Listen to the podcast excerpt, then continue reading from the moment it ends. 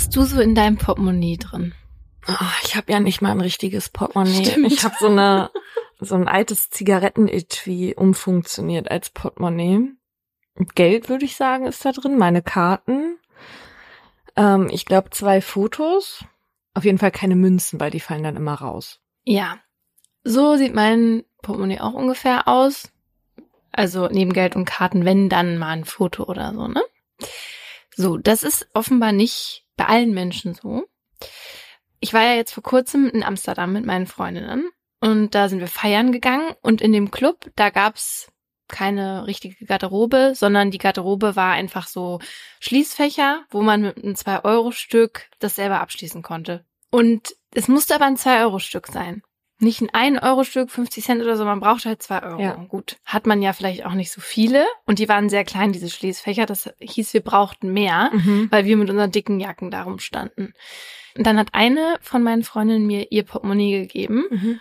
weil die auch schon so ein bisschen angetütert war und es selber nicht mehr hingekriegt hat, da das 2-Euro-Stück zu suchen, weil sie meinte, da ist auf jeden Fall eins dran, ja. Ich in diesem kleinen, in diesem kleinen Portemonnaie da gesucht, alles rausgenommen, ja. Und auf einmal habe ich so kleine Kügelchen äh, in der Hand. Also mehrere, ne? Ich so, was ist das? Und dann sagt die zu mir, Fischaugen. Und ich so, Äh. ich dachte, das ist ein Witz, ne? Ich so, hä?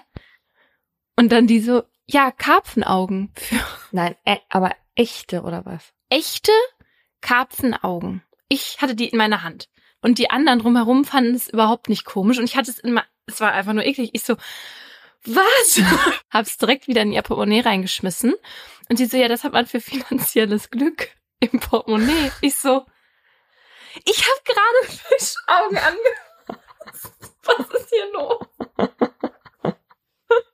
Jetzt habe ich das mal gegoogelt und tatsächlich ist das so, wenn man halt einen Karpfen gegessen hat, dann nimmt man die Augen da offenbar irgendwie raus Was? halt aus auch von deinem, was du auf dem Teller serviert bekommst. Also es ist nicht mal so, dass du diese getrockneten Karpfenaugen in einem Laden kaufst, sondern du nimmst sie einfach von deinem Abendessen und machst sie dann ins Portemonnaie. Ja, so hat sie mir das jetzt erzählt, meine Freundin. Und dass sie, also man nimmt sie dann und ähm, macht sie sauber und tut sie dann ins Portemonnaie. Manche Leute tun aber offenbar auch eine, also nicht ein Fischauge, sondern eine Fischschuppe ins Portemonnaie, was ich ja vielleicht dann noch eher verstehen kann als ein Auge. Und das war für mich wirklich so, ich hatte das noch nie gehört und ich dachte, die verarscht mich und ich hatte diese drei Kügelchen in der Hand. Es ist ja In diesem komplett ekelhaft. Als ich klein war, habe ich mit meinen Eltern in so einem Block gewohnt. Ne? Da gab es einen Hausmeister und das war ein ganz seltsamer Typ. Und der hat mir irgendwann sowas geschenkt. Ne? Und ich hab, war zu klein, um zu verstehen, was das eigentlich ist. Ne? Und dann meinte er so, ja, hier bringt Glück. Und ich hatte das dann auch die ganze Zeit immer in meinem Zimmer und habe das so angefasst und mir damit so über die Haut gefahren und so.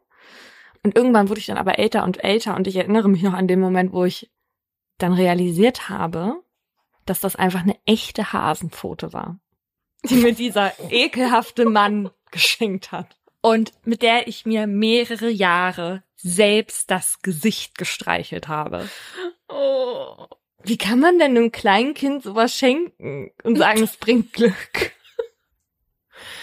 Wieso haben wir Menschen überhaupt irgendwas mit toten Tierteilen, die Glück bringen? Wieso weiß ich nicht, aber ich finde das sowieso absurd, diese Aberglaubensache, ne? Ich meine, wir, also ich kenne echt viele Leute, die auf Holz klopfen, wenn sie sagen, ich bin bisher gesund geblieben oder so. Hey, das mache ich auch. Ja, ich weiß, ich ja auch. du auch. ja. Ja, also nicht immer, ne? Aber schon. Bei so richtig ernsten Sachen mache ich das schon. Denk mir, es kann ja auch nicht schaden. Und damit herzlich willkommen zu Mordlust, einem Podcast der Partner in Crime. Wir reden hier über wahre Verbrechen und ihre Hintergründe. Mein Name ist Paulina Kraser. Und mein Name ist Laura Wohlers. Das sagst du sonst nie so. Ich bin Laura Wohlers. Und in jeder Folge haben wir ein bestimmtes Oberthema, zu dem wir zwei wahre Kriminalfälle erzählen und danach über die diskutieren und auch mit Menschen mit Expertise sprechen. Wir reden hier auch ein bisschen lockerer miteinander. Das hat aber nichts damit zu tun, dass uns die Ernsthaftigkeit fehlt für das Thema, sondern für uns ist das immer so eine Art Comic Relief, damit wir auch mal aufatmen können. Das ist aber natürlich nicht despektierlich gemeint. Und passend zur Zeit vor Halloween wird es heute bei uns ein bisschen gruseliger. Deswegen hier schon mal eine Warnung für alle, die irgendwie mit Horror oder Paranormalem nicht so gut klarkommen. Bei uns geht es nämlich heute um Exorzismen. Also Exorzismus bedeutet so viel wie hinausbeschwören. Also man will etwas aus einem Körper oder Gegenstand hinausbeschwören. Und zwar in der Regel den Teufel oder Dämonen oder böse Geister. Exorzismen kommen nämlich dann zum Einsatz, wenn Menschen glauben, dass ein böses Wesen in sie gefahren ist, also von ihnen Besitz ergriffen hat. Menschen, die meinen, besessen zu sein, denen geht es in der Regel nicht so gut. Also die klagen beispielsweise darüber, die Kontrolle über ihren Körper verloren zu haben und deswegen will ihr Umfeld sie dann auch irgendwie behandeln, damit sie natürlich wieder gesund werden, in Anführungsstrichen. Und genau an diesem Punkt kommen dann halt in manchen Fällen Exorzismen ins Spiel. Dieser wird meistens von geistlichen Personen durchgeführt, also jemand aus der Kirche zum Beispiel. Und dann wird beispielsweise durch Gebete, Verlesen von Bibelstellen und Handauflegen versucht, den Menschen vor dem Einfluss des Bösen zu schützen oder halt eben von dem Bösen zu befreien. Und den bekanntesten Exorzismusfall aus Deutschland, den haben wir auch schon mal ganz am Anfang des Podcasts hier erzählt, und zwar in Folge 4. Das war der von Anneliese Michel. Und das war ja ein Fall, den ich unbedingt erzählen wollte und es gar nicht abwarten konnte, weil der mich so lang beschäftigt hat. Da geht es nämlich, für alle, die die Folge 4 nicht gehört haben oder sich nicht mehr so gut erinnern, da geht es um eine 23-jährige Studentin, die an Epilepsie erkrankt war. Und während dieser Anfälle, die sie dadurch hatte, hat sie Stimmen gehört und teuflische Fratzen gesehen. Und weil ihre Eltern und sie auch sehr streng religiös waren, haben sie sich an die Kirche gewandt und da eben nach Hilfe gesucht.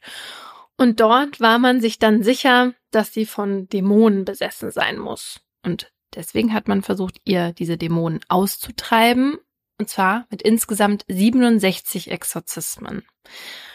Ich bin mir aber eigentlich sicher, dass diejenigen, die die Folge gehört haben, sich noch ganz genau an den Fall erinnern, weil ich habe damals eine Audioaufnahme abgespielt, bei der man Anneliese während eines Exorzismus hört. Und die spielen wir jetzt nochmal ab. Also Warnung für alle, es ist verstörend. Warum? Warum? Ja, warum? Ah, weil auf darf man dir doch. Oh,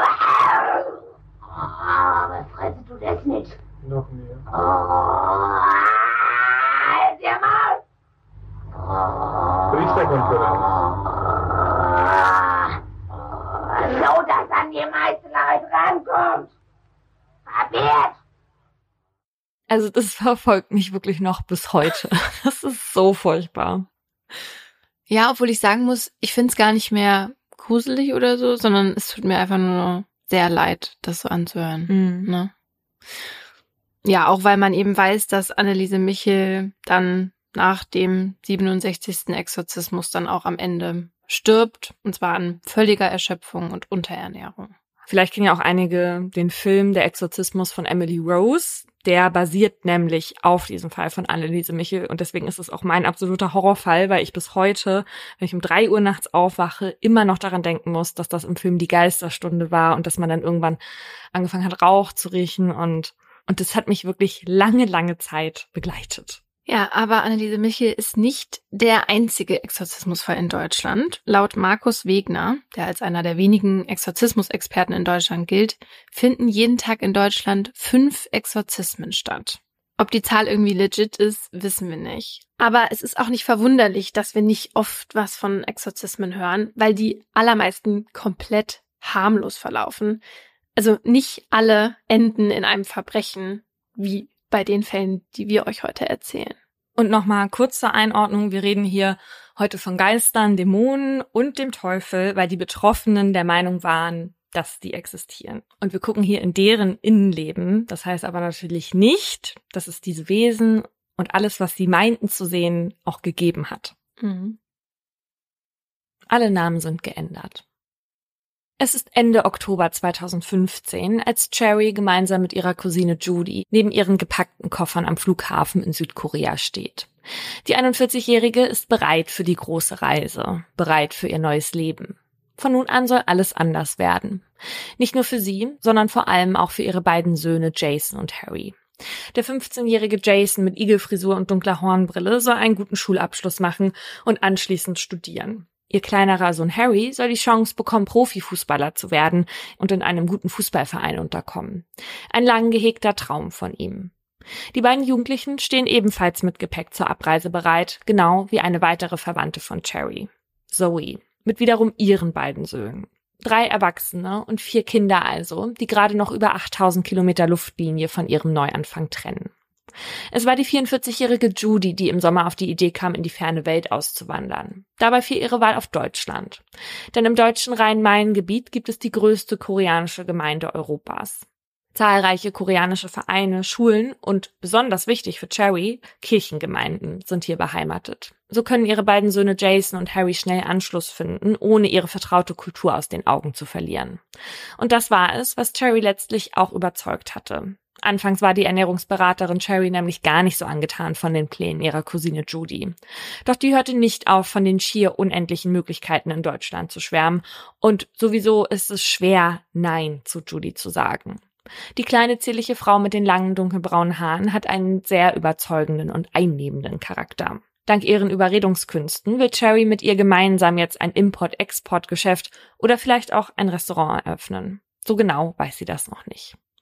Um ihr gemeinsames Vorhaben in die Tat umzusetzen, war Judy bereits zwei Monate zuvor mit ihren beiden Kindern nach Deutschland geflogen, um ein Haus zu suchen und es für alle anzumieten. Und ist jetzt zurück nach Südkorea, um Cherry Zoe und die Kinder abzuholen. Und so steigen sie im Herbst in den Flieger in Richtung Frankfurt, den Plan für ihr neues Leben mit im Gepäck. Ganz kurz, warum hast du den eigentlich amerikanische Namen gegeben? Ich habe das erst mit Original Südkorea-Namen versucht, aber das ist ähm, für Leute, die die Namen nicht gewöhnt sind, ja schwierig, die auseinanderzuhalten. Ja. Und ich habe eine Bekannte, die aus Südkorea kommt und hierhin ausgewandert ist und die hatte sich auch einen amerikanischen Namen gegeben. Und es ist offenbar auch nicht so selten, dass sich Menschen aus dem asiatischen Raum, je nachdem, wo sie halt hingehen, neue Namen geben. Okay. Genau. Einige Flugstunden später bezieht Cherry mit Jason und Harry und Zoe mit ihren beiden Kindern die beige-braune Doppelhaushälfte in Sulzbach, einer 9000 Einwohnerinnengemeinde. Das Haus ist notdürftig eingerichtet. Ihre Möbel aus Südkorea hatte die Familie zuvor einschiffen lassen, doch die erreichen erst im Dezember die neue Heimat. Bis dahin ist alles erstmal provisorisch und trotzdem ziemlich eng. Eigentlich ist das Haus nämlich für vier Personen vorgesehen, doch jetzt wohnen hier die drei Frauen mit jeweils zwei Kindern, also insgesamt neun Menschen, die vorher auch nicht alle eine enge Beziehung zueinander hatten. Weil Cherry wie die anderen kein Deutsch spricht und sich im neuen Land erstmal zurechtfinden muss, verbringt die Gruppe die meiste Zeit miteinander. Die einzige Abwechslung vom Alltag im engen Haus sind die koreanisch-evangelischen Gottesdienste, die Cherry, Judy und Zoe mit den Kindern besuchen. Cherrys Sohn Jason freut sich trotz der Startschwierigkeiten über den Umzug. Cherry hingegen tut sich noch schwer. Die Sprachbarriere und die soziale Abschottung lässt sie sich hier noch nicht so richtig zu Hause fühlen. Noch dazu stresst es sie, noch keinen konkreten Plan für ihre Zukunft in Deutschland zu haben. Aber auch, dass sie so auf Judy angewiesen ist. Die Älteste ist kulturell bedingt diejenige, die den Ton in der Gruppe angibt. Doch es sind nicht nur die Umstände, es ist auch die Doppelhaushälfte, die Cherry beschäftigt. Sobald Cherry einen Fuß über die Schwelle setzt, begleitet sie ein mulmiges Gefühl. Irgendwas an dem Haus lässt sie schaudern. Irgendwas ist seltsam. Es hätte der Umzug sein können, vielleicht auch der Jetlag, doch als ihre Söhne Jason und Harry nach einigen Tagen noch immer nicht richtig schlafen können, kommt auch das Cherry komisch vor. Nachts wälzen sich die Jungen in ihren Betten hin und her, kriegen kaum ein Auge zu. Und wenn sie dann endlich doch irgendwie in den Schlaf finden, reißen sie nach einer Weile schweißgebadet die Augen auf, schrecken panisch nach Luft schnappend hoch. Seit dem Einzug suchen die beiden Jungen die schlimmsten Albträume heim, was vorher nie so war. Und damit sind sie nicht alleine. Das geht auch Judys und Zoes Kindern so. Irgendwas, das Cherry noch nicht so recht ausmachen kann, fühlt sich bedrohlich an. Und dann eines Tages, als sie gerade durchs Haus streift, fängt es an. Ein leises Klopfen. Zunächst ist sie nicht sicher, doch dann, als sie nochmal genauer hinhört, heilt das Klopfen ihr klar und deutlich entgegen. Cherry läuft die Angst wie ein kalter Schauer den Rücken runter. Und beim Klopfen bleibt es nicht. Fortan hört Cherry auch ein Brummen und ein beunruhigendes Gluckern. Zunächst denkt sie, die Geräusche im Keller verorten zu können, doch nachdem sie sich vergewissert hat, dass dort niemand ist und die anderen in der Gruppe die Geräusche auch wahrnehmen, spricht Judy das aus, was die anderen schon befürchtet hatten. Sie ist sich sicher, im Haus sind Dämonen zugange. Sie allein sind die Erklärung für die schlaflosen Nächte, für das flaue Gefühl im Magen, wenn man das Haus betritt, und die Geräusche im Keller hat ganz klar der Teufel zu verantworten. Und diese Erklärung scheint einzuleuchten. In Südkorea wird als Auslöser für Krisen und Probleme oft etwas Übernatürliches vermutet, weshalb man sich in solchen Fällen nicht nur an den lieben Gott, sondern auch gerne an SchamanInnen wendet. Die wissen dann in der Regel mit Praktiken, die bösen Geister zu vertreiben. Und da das in Südkorea nahezu normal ist, hat auch schon jeder aus der Gruppe mal an solchen Seancen zur Dämonen- oder Teufelsvertreibung teilgenommen. Nur dass er ihnen jetzt so dicht auf die Pelle rückt, sorgt für Unruhe und dafür, dass sich Panik in der Gruppe breit macht. Eines ist klar. Der Teufel und sein Anhang müssen aus ihren vier Wänden verschwinden. Und zwar bald. Judy entschließt, das Haus zu reinigen und eine Flut an schamanistischen Maßnahmen anzuwenden. Dass die älteste Judy die bösen Mächte in den Griff bekommt, daran zweifelt hier niemand, sagt man ihr in der Familie, doch nach spirituelle Fähigkeiten zu besitzen. Es ist seltsam mit der zierlichen Frau. Manchmal blickt sie einen an und sagt dann etwas über die Person, was sie eigentlich gar nicht wissen kann, als könne sie einem in den Kopf schauen. Im Auftrag von Judy wird nun also alles unternommen, um die bösen Geister wieder dahin zu schicken, wo sie hergekommen sind. Beschwörungsformeln werden gesprochen, es wird gebetet und dem Teufel gesagt, er solle weichen. Doch so sehr sich die Gruppe auch anstrengt, das Klopfen und das Blubbern hört nicht auf. Und dann passiert noch etwas anderes. Harry, Cherrys jüngster Sohn, verhält sich plötzlich eigenartig. Als die Gruppe an einem Freitag zum Gebet in die Kirche geht, sagt Harry wie aus dem Nichts, er sei eine Schlange. Ein Satz, der den Mitgliedern der Gruppe das Blut in den Adern gefrieren lässt. Die Schlange ist das Symbol der Sünde, Satans Werkzeug oder auch der Teufel persönlich. Jetzt haben die bösen Mächte also Besitz von einem von ihnen ergriffen. Nach Absprache mit dem Pfarrer vereinbart Judy, dass die Gruppe nach dem Freitagsgebet noch in der Kirche bleiben darf. Cherrys Sohn Harry wird auf einen Stuhl gefesselt, die anderen stehen um ihn herum. Dann beschwört Judy den bösen Geist und die Gruppe versucht ihn mit Hieben zu vertreiben. Hä? Wie? Mit Hieben? Aber nicht dem, das Kind, oder? Na, den Ge der Geist soll mit Hieben vertrieben Ja, werden. die schlagen nicht das Kind. Doch. Die schlagen das Kind. Das gefesselt da sitzt. Ja, es spielt jetzt keine Rolle, aber für dein Bild im Kopf, wir wissen nicht, wie alt Harry ist. Okay. Also er ist auf jeden Fall unter 15, weil sein Bruder älter ist. Aber wir wissen nicht, wie alt er ist, genau. Okay. Mhm. Genau, und auch Cherry muss ihren eigenen Sohn schlagen, allerdings so, dass es ihm nicht wirklich weh tut. Nach der Seance haben alle Hoffnung, dass sich jetzt etwas tut, die Lage besser wird und sie ihren Frieden wiederfinden. Doch Judy erklärt schon bald, dass der Dämon, der in Harry gefahren ist, zu stark sei. Bevor er um sich greife, müsse Harry die Gruppe verlassen und zurück nach Südkorea zu seinem Vater. Wenig später muss Cherry dabei zusehen, wie ihr jüngster Sohn, für dessen bessere Zukunft sie unter anderem nach Deutschland gekommen war, zum Taxi geführt wird. Dabei trägt Harry eine Schlafbrille vor den Augen. Zum Schutz vor dem bösen Blick. So soll verhindert werden, dass Harry durch seine Augen sein Unheil noch auf andere überträgt. In der Zeit, nachdem Harry abgereist ist, gleicht die Doppelhaushälfte eher einer Geisterbahn als einem gemütlichen Wohnhaus. Judy hatte als spirituelle Führerin weitere Regeln aufgestellt, die dem Schutz der Gruppe dienen sollen. Jerry und die anderen müssen regelmäßig Kerzen anzünden und diese dann in eine Reihe auf den Absatz der Kellertreppe stellen, als Schutzmauer. Außerdem verteilen sie Samen, insbesondere vor den Fenstern, damit keine Geister eindringen können. Wo ich mich so frage, es weiß doch jeder, dass Geister nicht nur durchs Fenster kommen können, sondern auch durch Wände gehen oder was. Ja, stimmt. Also, bitte. Auch die Rollläden lassen sie herunter. Von nun an leben sie im Dämmerlicht, begleitet von einer permanenten Angst, der Teufel könne einen von ihnen als nächstes holen. Weil Judy meint, dass ihm das besonders gut im Schlaf gelingen würde, hält sich die Familie von nun an so lange wach wie möglich. Zwei Wochen lang wird jeder erholsame Schlaf unterbrochen, gesungen statt geruht.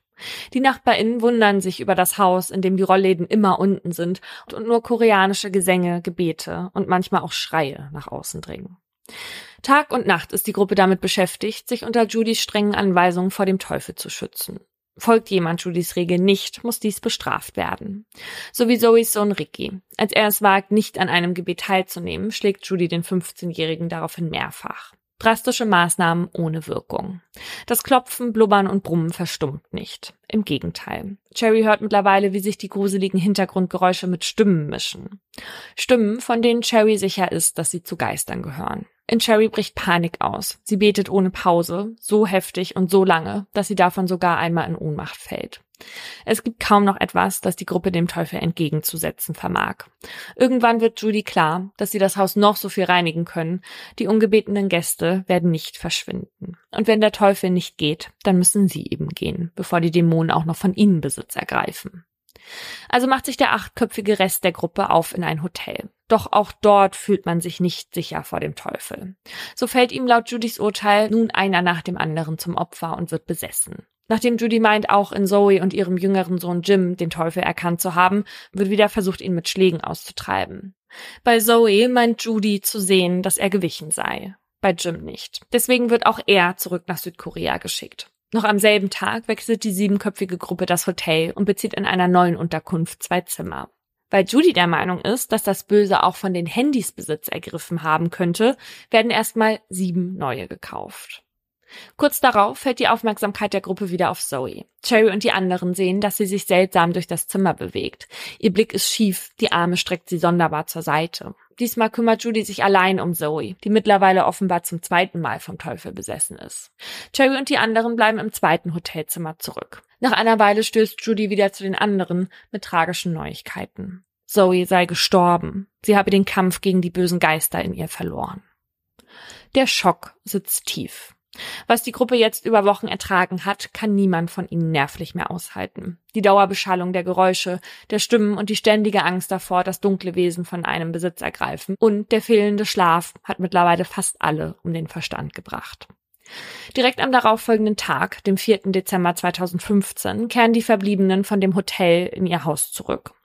Judy will dort einen Sachexorzismus durchführen, der den Einfluss der dunklen Geister auf sie beseitigen soll. Warte mal ganz kurz. Ist jetzt da eine wirklich tot? Und alle machen einfach weiter? Was ist mit der Toten? Wo ist sie? Ich kann das ja nur aus Sicht der Gruppe jetzt erzählen. Und es ist halt so, die Judy kam zurück und sagt, die Zoe ist jetzt vom Teufel geholt worden und eine Leiche gab es nicht. Okay, und die Wie? Kinder von der Zoe, die sind aber noch da. Einer ist ja schon abgereist und ja, einer ist noch da. Noch der Ricky ist noch da, der 15-Jährige. Ja. Oh Gott, okay. Ja, also es ist eine Ausnahmesituation in dieser ganzen Gruppe. Mhm. Also die Judy, die will ja jetzt diesen Sachexorzismus durchführen. Und dazu sollen die Dinge, die von den besessenen Mitgliedern ihrer Gruppe benutzt wurden, gereinigt werden.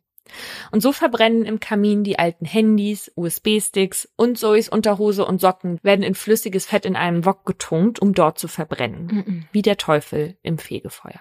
Danach soll es wieder zurück ins Hotel gehen. Cherry hält sich gerade in der Nähe der Garage auf, als sie plötzlich einen Schatten an der Garagenwand entlang huschen sieht. Cherry blickt genau hin und erkennt eine verwirrt wirkende Zoe. Wie kann das sein? Judy hatte gesagt, dass Zoe gestorben ist. Ist das ihr Geist?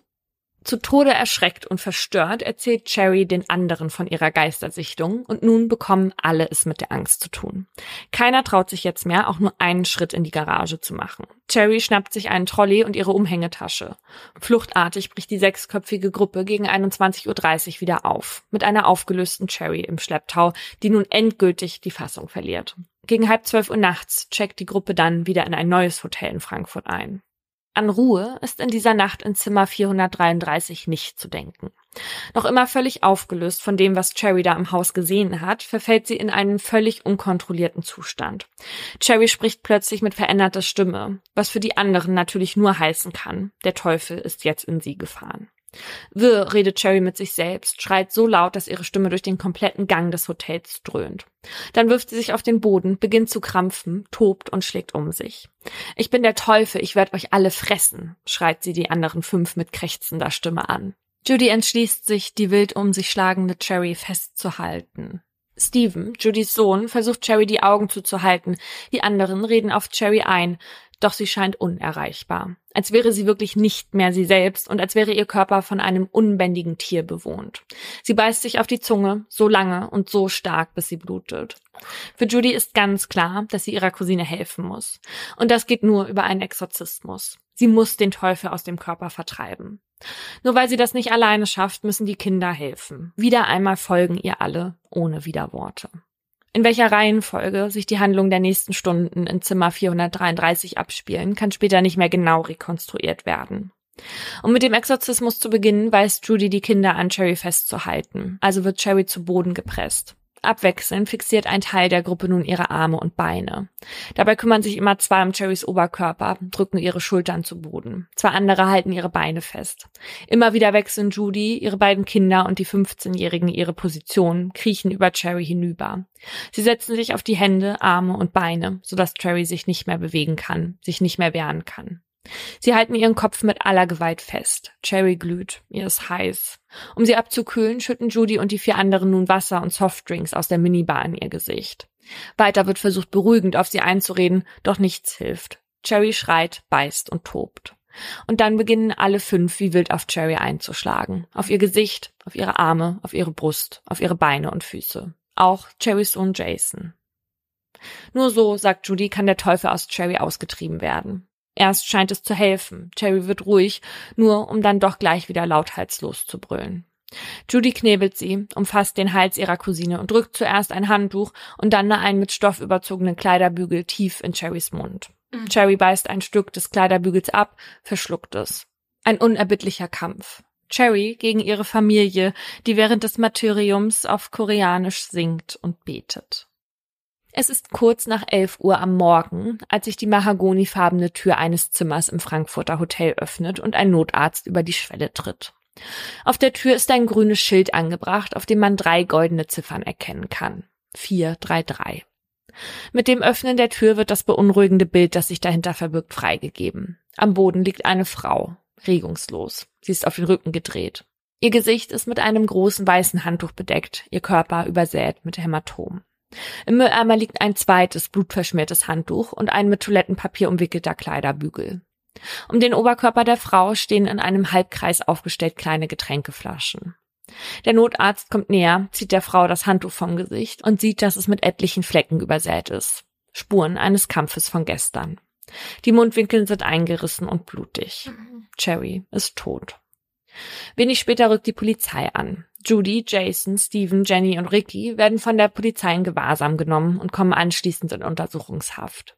Nach den ersten Vernehmungen wird das Haus der Familie durchsucht. Neben den ganzen persönlichen Dingen, die Judy und die anderen versucht hatten zu verbrennen, macht die Polizei noch eine andere seltsame Entdeckung. In der Garage des Hauses finden sie eine Frau. Sie ist eingewickelt in Plastikfolie, stark unterkühlt und dem Verdursten nahe. Es ist Zoe, die nicht, wie Judy behauptete, gestorben ist, sondern von ihr aus dem Hotel verbannt wurde. Also die Cherry hatte die dann auch da gesehen tatsächlich und nicht ja, den Geist. Ja. Und wieso ist sie in Plastikfolie eingewickelt? Weil es ihr so kalt war. So. Die kam halt nicht ins Haus rein, weil die keinen Schlüssel hatte. Oh Gott. Ja. Das ist wirklich ganz schlimm. Judy hatte ihr nämlich gesagt, sie ziehe die Geister an. Und dann wusste sie nicht wohin und war dann alleine auf dem Rückweg zum Haus und, und hatte dann auf die Rückkehr der restlichen Gruppe gewartet. Aber als die sie dann gesehen haben, ne, haben die dann gedacht, das kann ja nicht die Lebendige sein. Die Julie hat ja gesagt, die ist tot. Und deswegen haben die dann gedacht, das ist ihr Geist, der keine Ruhe findet. Mein Gott, diese arme Frau. Also die tun mir alle sehr leid, ja. außer die Julie.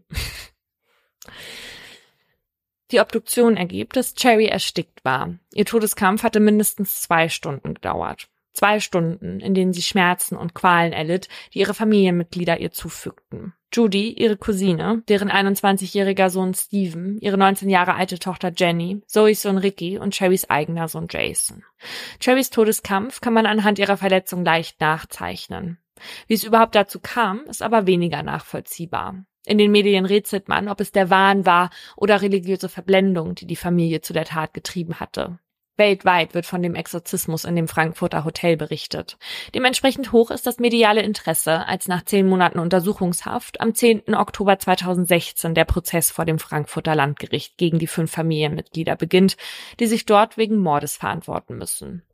Weil Jason, Jenny und Ricky zu diesem Zeitpunkt noch unter 21 Jahre alt sind, wird der Fall für sie alle vor der Jugendkammer verhandelt. Der Zuschauerbereich ist entsprechend gefüllt, als die fünf in Handschellen gefesselt in den Schwurgerichtssaal 165 geführt werden.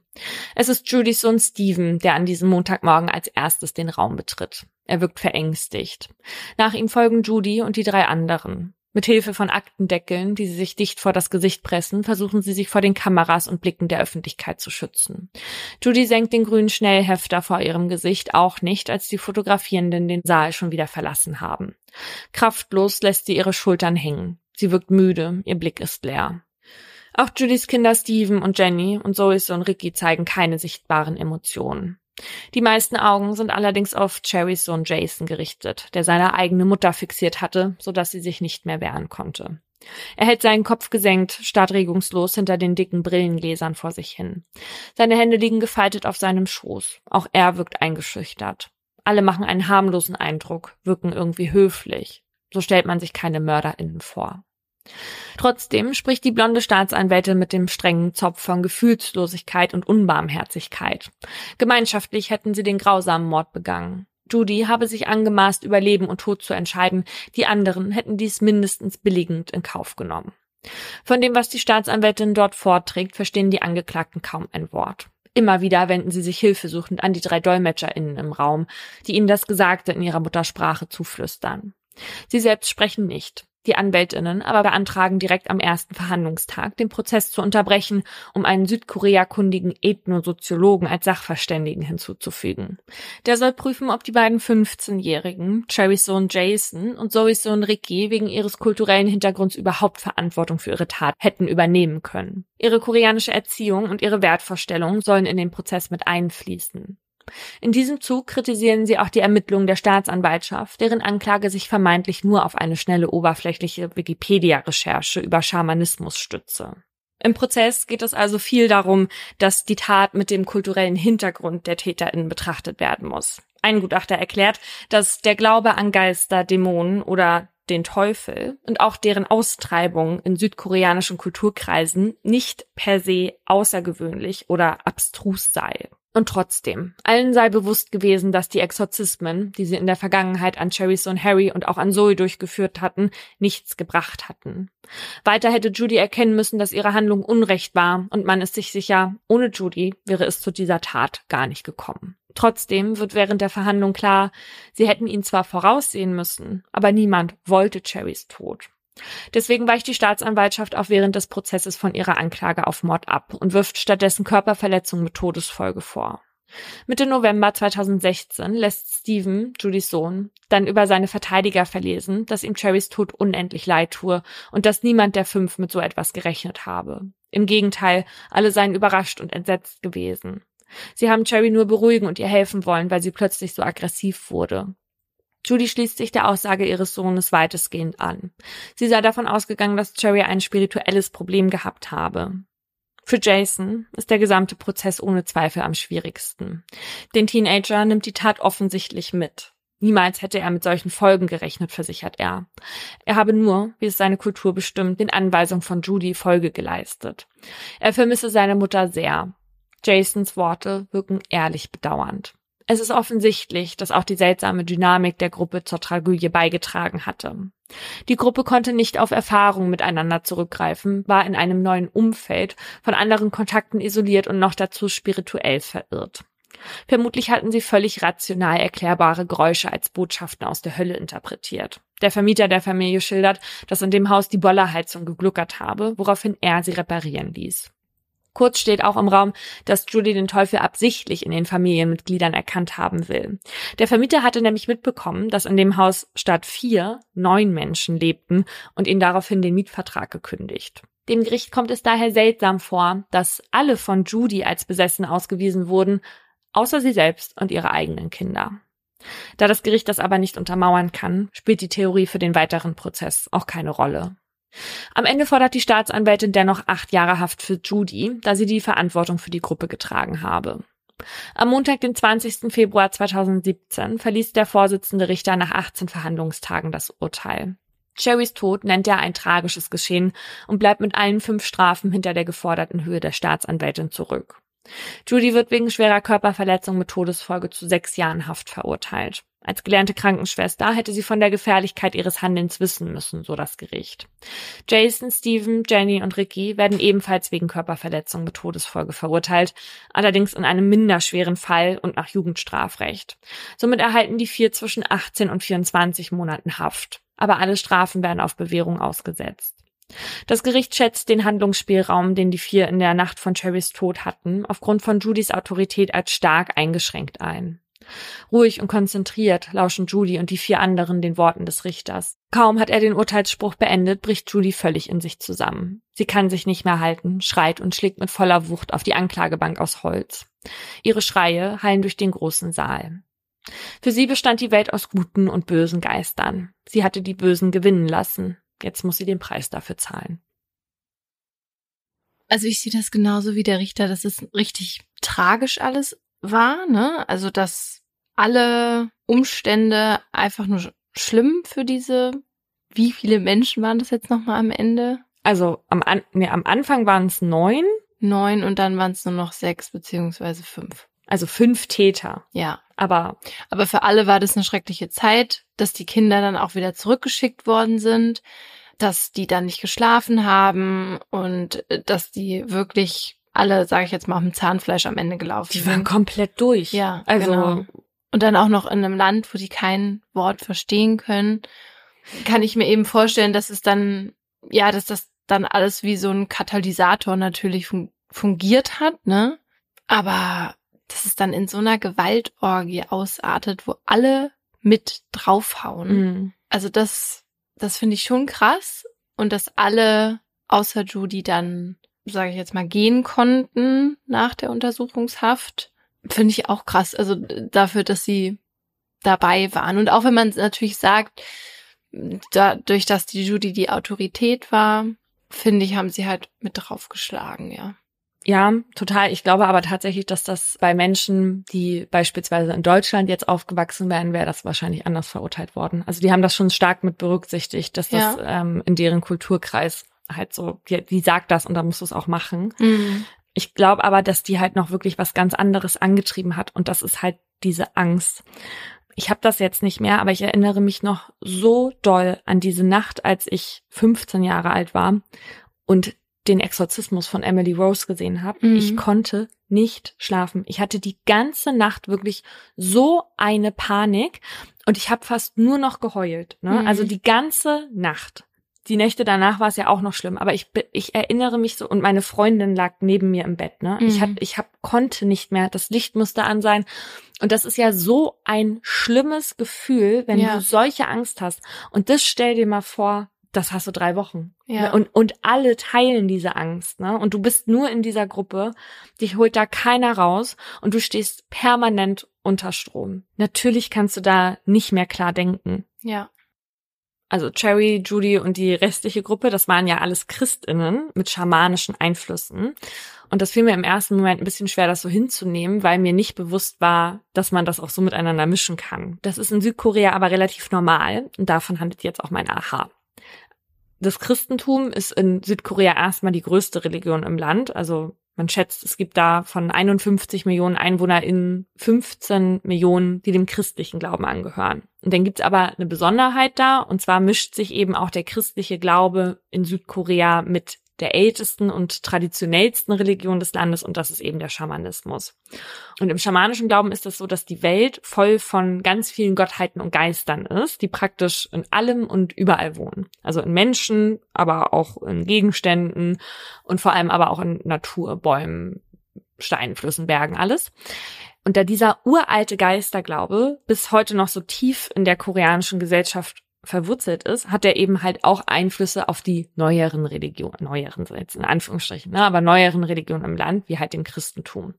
Und diese Vermischung, die kann dann eben so aussehen, wie ich das im Fall auch schon erzählt habe, also dass Menschen christlichen Glaubens zum Beispiel äh, katholische oder protestantische Gottesdienste besuchen und dann aber sich bei Sorgen und Ängsten oder vor wichtigen Entscheidungen oder Krisen oder so, dass die dann trotzdem zu den SchamanInnen gehen und die dann als Ratgeber aufsuchen. Weil die in Südkorea ganz wichtig sind. Also die stellen da so eine Art Medium zwischen den Gläubigen und den Gottheiten und Geistern dar und die vermitteln dann zwischen der menschlichen und der übernatürlichen Welt. So kann man sich das vorstellen. Und auch zwischen diesseits und jenseits. Und zu diesen Praktiken und Riten, die die SchamanInnen durchführen, da gehört zum Beispiel zu die Zukunft vorherzusagen oder Opfer zu geben, Geister und Gottheiten durch Singen oder Tanzen zu rufen und eben auch Exorzismen durchzuführen. Und die sind halt ganz normaler Bestandteil dieser Religion. Nicht nur im Schamanismus, auch im christlichen Glauben da. Man muss aber dazu sagen, dass die in der Regel aber wirklich gewaltfrei ablaufen und körperliche Gewalt da auch strikt abgelehnt wird bei so einer Austreibung. Ne? Aber das können dann nicht nur diese SchamanInnen machen, diese Exorzismen, sondern auch quasi normale Personen, wie die Judy jetzt und so. Also bei Judy war das so, dass die der ja spirituelle Fähigkeiten zugesagt haben. Mhm. Also weil die dachten, die kann wirklich irgendwie äh, in den Kopf reingucken und so, weil die immer so komische Sachen gesagt hat. Also der hat man das schon zugetraut, dass die so eine spirituelle Leiterin ist. Okay. Deswegen, deswegen haben die auch alle so oft die gehört. Unter anderem. Mhm. Ne? Aber offenbar konnte sie es nicht richtig, denn sonst hätte sie gewusst, dass bei dem schamanischen Exorzismus, das ist halt oft eher so symbolisch. Also die SchamanInnen, die bedrohen dann die bösen Geister und die fordern sie dann zum Gehen auf. Ne? Manchmal schwingen die auch Messer in der Luft, aber die schlagen halt in der Regel nicht Menschen, die an Stühle gefesselt sind oder schieben den Kleiderbügel in den Rachen. Oh ja. Ja. Aber es kommt ja auch immer ein bisschen darauf an, wo man sich auf der Welt befindet, wie ein Exorzismus aussieht, ne? Wenn ich jetzt an einen denke, dann habe ich immer diese Szene aus der Exorzismus der Emily Rose vor mir, also mit Weihwasser besprenkeln und dann beten, beten, beten, bis die betroffene Person quasi durchdreht. Also da wäre mir der schamanische durchaus lieber. Und diese Szenen, die wir halt dann im Kopf haben, die sind eigentlich alle angelegt an den typischen katholischen Exorzismus. So welche werden auch heute noch durchgeführt, vor allem natürlich in Ländern, die sehr katholisch sind, wie zum Beispiel in Italien, wo 80 Prozent der Bevölkerung eben katholisch ist. Hier sollen laut der Internationalen Vereinigung der Exorzisten rund eine halbe Million Menschen pro Jahr die Hilfe eines Exorzisten suchen. Also das wären dann über 1300 pro Tag bei fast 60 Millionen EinwohnerInnen. Und das finde ich irgendwie übertrieben. Ne? Also da müssen wir jetzt echt aufpassen mit den Zahlen, weil das ist natürlich schwer, sowas statistisch zu erheben. Ja, was man aber festhalten kann, die katholischen Exorzismen laufen eigentlich immer gleich ab, also nach einer Art Betriebsanleitung. Und die geht zurück auf das sogenannte Rituale Romanum, ein Buch von 1614, das 1999 vom Vatikan nochmal überarbeitet wurde. Nach dieser Anleitung beginnt der sogenannte große Exorzismus in der Regel mit dem Kreuzzeichen, dann kommt die Besprenkelung mit Weihwasser und dann eben verschiedene Gebete, bevor der Exorzist der betroffenen Person die Hände auflegt. Und dann wird unter anderem das Glaubensbekenntnis aufgesagt. Kannst du das Glaubensbekenntnis aufsagen? Kennen wir uns? Also, kannst, aber das Vaterunser auch gar nichts. Nichts, ne? Das Vaterunser werde ich ja wohl können. Also, aber nur, weil wir in der Schule Erntedankfest hatten und das dann da gesagt haben und gelernt haben. Aber ich war ja nie in, ich bin ja nicht getauft. Ich, Ja, genau, das, das habe ich mich nämlich gefragt, weil ich so zum Beispiel das Glaubensbekenntnis auch kann, weil ich auf einer katholischen Schule Mach war. mal. Mach mal einen Satz. Vielleicht kann ich dann Okay. auch. Ja, ich glaube an Gott, den Vater, den Allmächtigen, den Schöpfer des Himmels und der Erde und an Jesus Christus, seinen eingeborenen Sohn, unserem Herrn. Ähm, warte, warte. Ähm, irgendwas äh, durch den Heiligen Geist, geboren durch die Jungfrau Maria, gelitten unter Pontius Pilatus, gekreuzigt, gestorben, begraben, hinabgestiegen in das Reich des Todes, am dritten Tage auferstanden von den Toten. Er sitzt zur Rechten Gottes, unserem Herrn. Äh, von dort wird er kommen zu richten, die Lebenden und die Toten. Ich glaube an die heilige Kirche. Ich glaube irgendwie sowas. Okay, Bla, nie bla, bla. gehört. Mhm. Ja, aber das ist dann so, sowas bleibt dann an einem auch nur im Kopf, weil man das als Kind gelernt hat. Und ich finde, so wie du vielleicht die, diese ganzen Tic-Tac-Toe-Sachen noch kannst, Nett, dass du das mit Tic-Tac-Toe vergleichst. Ich wollte eigentlich gerade sagen, wann treffen wir drei wieder zusammen? Um die siebte Stunde am Brückendamm, am Mittelpfeiler. Ich lösche die Flammen, ich ne, ich mit, ich, oh, weißt du, von Macbeth. Mir das. Naja, egal. Aber Tic-Tac-Toe kann ich natürlich besser. ja, und ich finde tatsächlich, das Glaubensbekenntnis ist auch ein bisschen wie so ein Rap-Text. Naja, auf jeden Fall wird nach dem Glaubensbekenntnis dann zum Beispiel das Kruzifix gezeigt und dann spricht der Priester die eigentliche Exorzismusformel, die aus zwei Teilen besteht. einer Bitte an Gott, den Menschen von der Macht des Bösen zu befreien und einer Befehlsformel an den Teufel, den Menschen ihm zu verlassen. Und am Ende wird dann ein Dankeslied oder Gebet und der Segen gesprochen. Genau, also das ist recht unspektakulär. Das Spektakuläre oder was dann auch oft als gruselig empfunden wird, sind eben eher die Reaktionen der Betroffenen. Also die dann halt eben schreien oder sich auf den Boden hin und her werfen oder tierische Laute von sich geben, wie bei Anneliese Michel eben auch. Genau, diese Dinge, die die katholischen Priester machen, die sind eigentlich ja überhaupt nicht gruselig und auch nicht gewaltsam. Trotzdem ist auch die katholische Kirche sich halt über Risiken bewusst und deshalb muss man sich heute auch eine Genehmigung vom zuständigen Bischof holen, wenn man einen Exorzismus durchführen lassen will. In dem Rahmen soll nämlich dann geprüft werden, ob wirklich eine Besessenheit, also im Sinne des Glaubens, muss ich jetzt mal dazu sagen, vorliegt und keine psychische oder körperliche Erkrankung. Im besten Fall werden dann auch Ärztinnen und Psychologinnen dazu geholt. Ja, und das muss man jetzt auch mal dazu sagen. Also wir reden hier von Menschen, die glauben, besessen zu sein. Ne? Dafür gibt's aber Ja. natürlich ganz andere Erklärungen, eben Psychosen zum Beispiel, aber da gehen wir später nochmal drauf ein. Wer gerne mal so einen Exorzismus durchführen will, der kann bei der Päpstlichen Universität in Rom einen mehrtägigen Exorzismuskurs belegen. Also man kann das auch heute noch lernen und dann gibt's da so Seminare, da wird einem dann erklärt, wie man zum Beispiel Menschen erkennen kann, die vom Teufel besessen sind. Und 2020 hatten sich da 137 Menschen für den Lehrgang angemeldet, so viele wie noch nie. Also es scheint aktuell da Bedarf zu geben.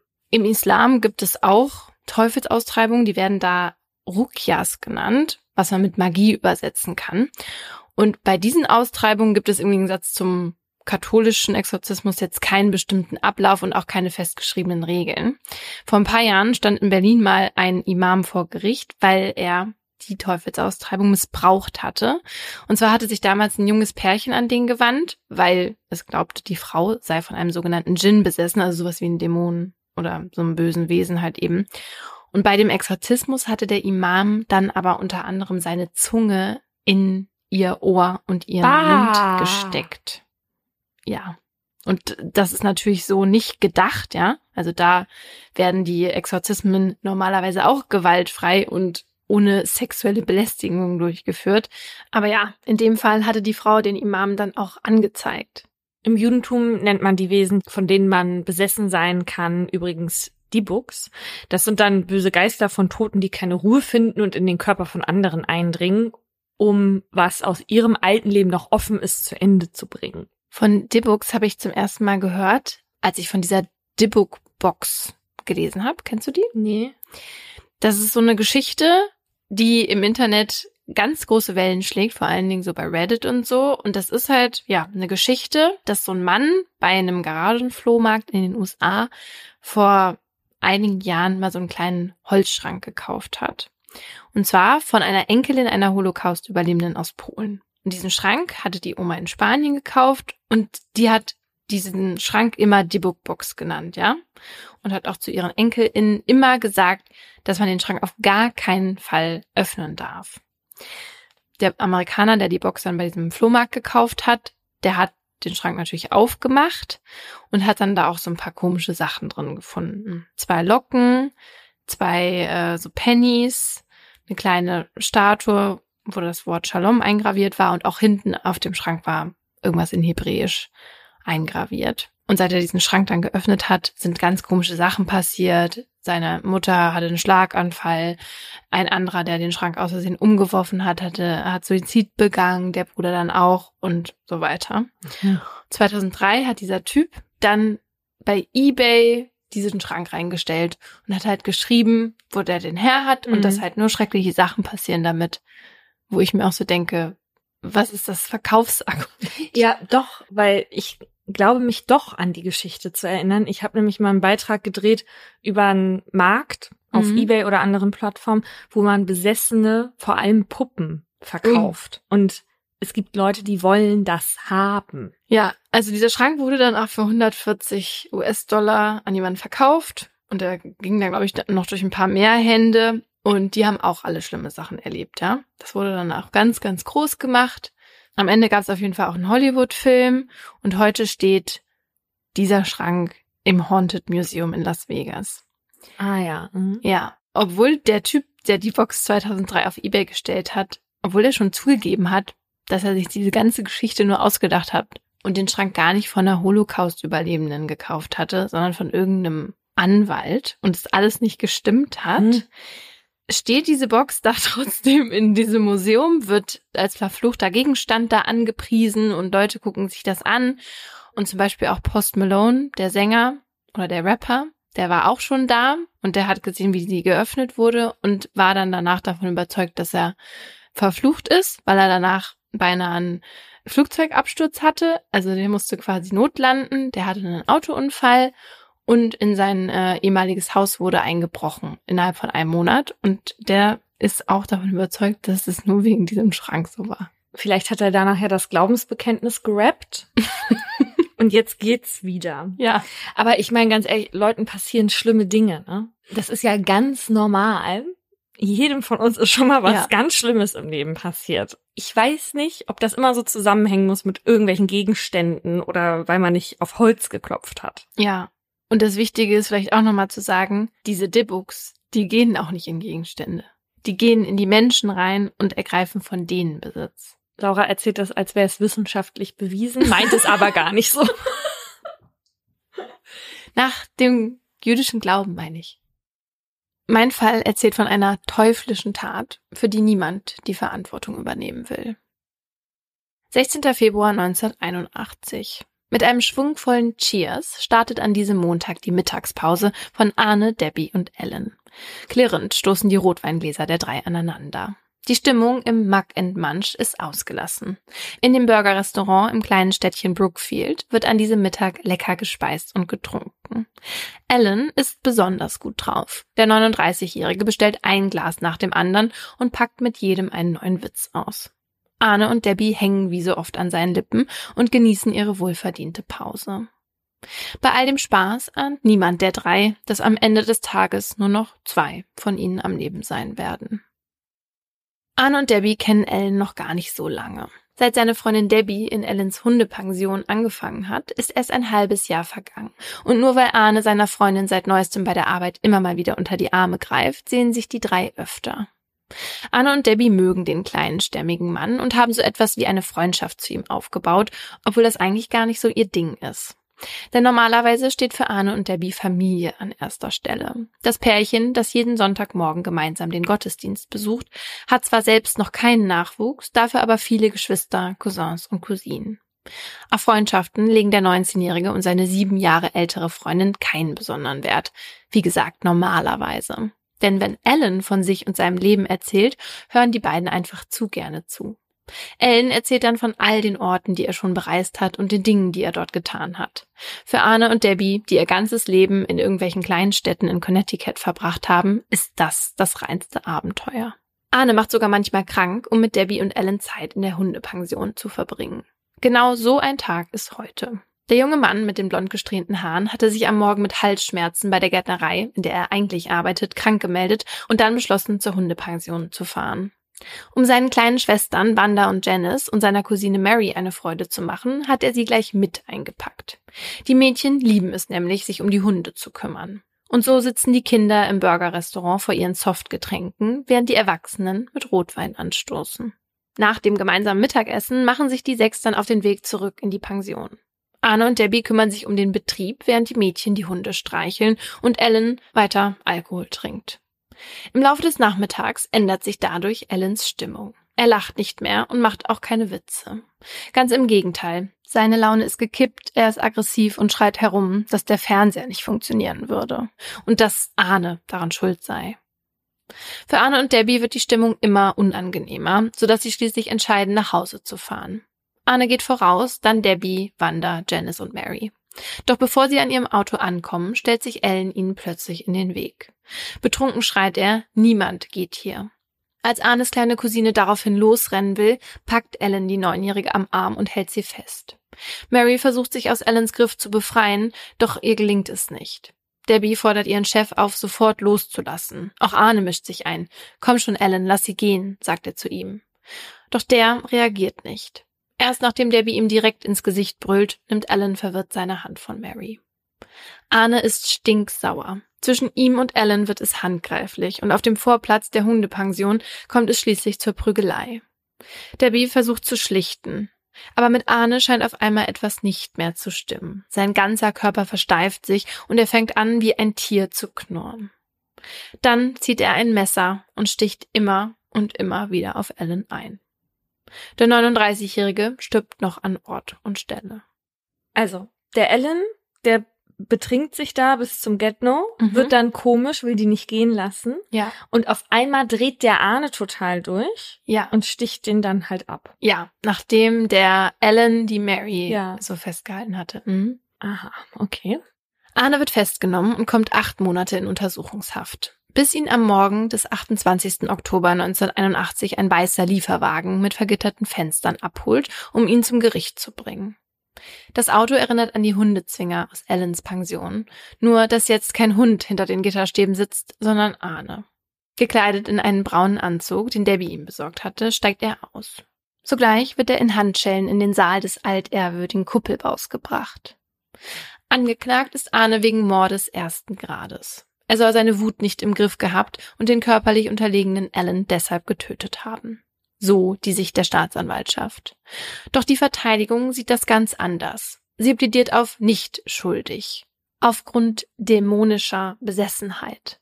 Denn Arne hat eine Erklärung für das, was passiert ist, und die führt ihn zurück an einen schicksalhaften Sommertag im letzten Jahr, wie er erzählt.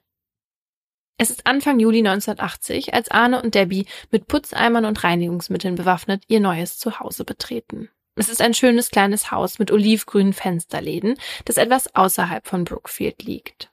Arne kann ihr Leben dort schon vor seinem inneren Auge sehen. Familienpicknicks auf den grünen Feldern und ihre zukünftigen Kinder, die im Wald hinter dem Haus spielen. Er freut sich richtig darauf. Ein Kind ist auch heute schon dabei. Debbies kleiner Bruder David, der dem jungen Paar beim Putzen helfen will. Doch kaum haben die drei die Türschwelle überschritten, offenbart sich ihnen ein völlig unerwartetes Bild.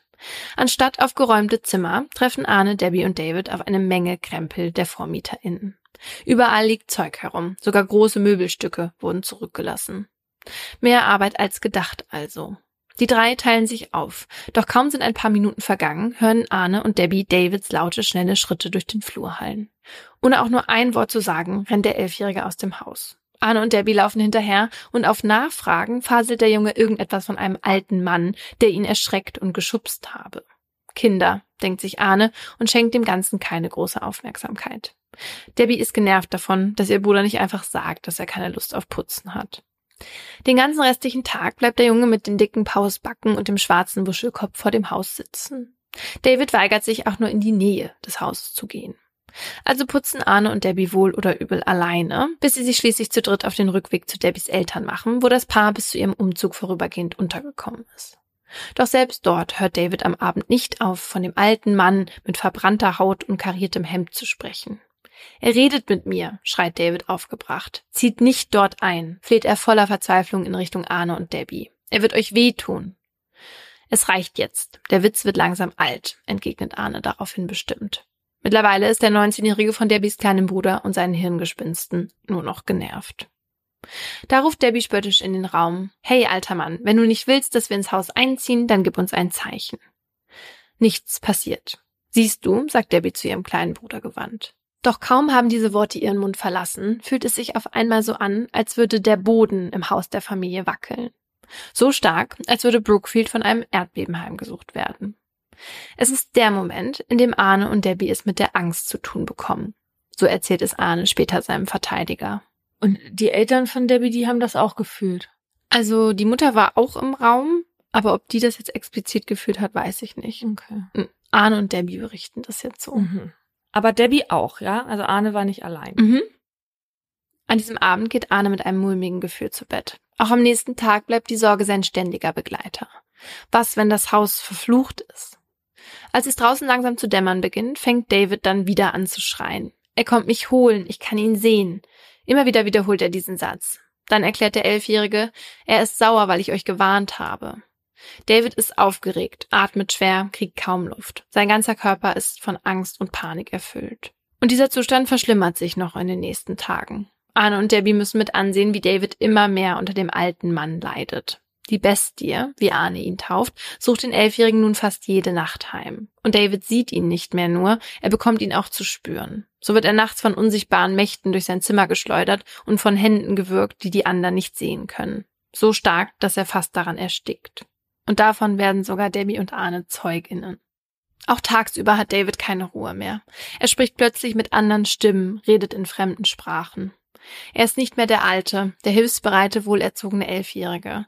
An seine Stelle ist eine Bestie getreten, die um sich tritt, spuckt und beißt. Einmal geht David sogar mit einem Messer auf Arne los.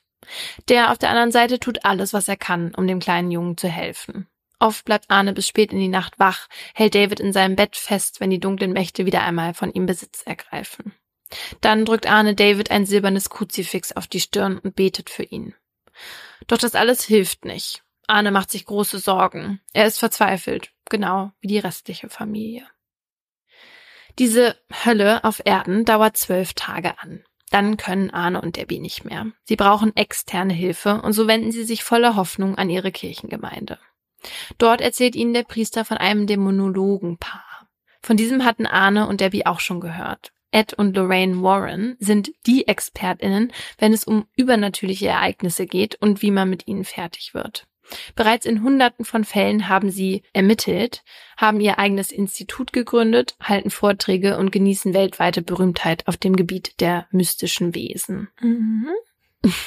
Mit Arnes und Debbies Zustimmung kontaktiert der Priester die Warrens. Als die beiden von David und seinem Verhalten hören, nehmen sie sich sofort des Falls an. Alarmiert von den drastischen Schilderungen am Telefon, statten sie der Familie noch am selben Abend den ersten Hausbesuch ab. Der große und breit gebaute Ed und seine Frau Lorraine, die ihre braunen Haare in einem hochgesteckten Dutt trägt, begutachten David von Kopf bis Fuß. Und schnell steht für die DämonologInnen fest, David ist besessen. Und die Hilfe der Kirche wird benötigt. Und so soll es am 2. September zu einem ersten Exorzismus kommen. An diesem Tag werden Arne, Debbie, David, seine Eltern und noch einer seiner Brüder gegen halb zwei am Mittag von Ed und Lorraine zu Hause abgeholt und zur Kirche gebracht. Doch bereits der Weg dorthin wird für alle zu einem kräftezehrenden Akt. Denn David sträubt sich. Er ist unglaublich wütend, knurrt, spuckt, beißt und schreit. Ihr werdet mich nie vertreiben. Ihr Bastarde werdet niemals gewinnen. Ihr seid alle scheiße für die Hölle. Zitat Ende. David wird schließlich mit einem Laken gefesselt und mit Gewalt in das Gotteshaus gebracht. In der ersten Kirchenreihe direkt vor dem Altar warten vier Priester auf den Jungen. Sie tragen schwarze Kleidung, darüber weiße Gewänder in Kombination mit purpurnen Stohlen. Einer der Priester übernimmt die Leitung von Davids Exorzismus. Die anderen drei assistieren ihm. Und auch den anderen werden feste Aufgaben zugeteilt. Lorraine soll erkennen, welche mystischen Wesen genau anwesend sind. Ihr Mann Ed soll den Priester schützen und dafür sorgen, dass der Exorzismus bis zum Ende ausgeführt werden kann, egal was passiert. Den anderen wird aufgetragen, sich während der ganzen Zeit um David zu kümmern. Bevor es losgeht, werden alle Anwesenden mit heiligen Ölen gesalbt. Das soll sie vor bösen Wesen schützen. David, der sich immer noch mit Händen und Füßen wehrt, wird von Ed festgehalten, damit auch er gesalbt werden kann. Dann beginnt der leitende Priester mit den Gebeten. Im Namen Jesu Christi, unseres Herrn und Erlösers, verpflichten wir uns, die Angriffe und Verführungen des Teufels abzuwehren, sagt er mit lauter und fester Stimme. Bevor er zum nächsten Satz ansetzt, löst sich David aber aus Eds Griff und versucht, den Geistlichen anzugreifen. Der Elfjährige wird wieder eingefangen, gefesselt und zurück auf die Kirchenbank verfrachtet. David kocht vor Wut. Er schnaubt und knurrt, als der Priester sein Gebet fortsetzt. Doch das kann er nicht ohne weitere Unterbrechung. Denn David hört nicht auf, ihn zu beleidigen. Er schreit, Halt's Maul, du frommer Narr, du Affe, du Schwein.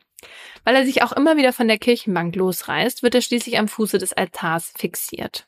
Doch selbst nach einer Stunde scheint Davids Widerstand unermüdlich. Er kämpft, schreit, heult und schimpft. Irgendetwas in ihm scheint ihm eine unglaubliche Kraft zu verleihen. Dann fängt der Junge plötzlich an, die Namen von Familienmitgliedern des Priesters zu nennen. Er droht ihm, sie anzugreifen, als Vergeltung für den Exorzismus.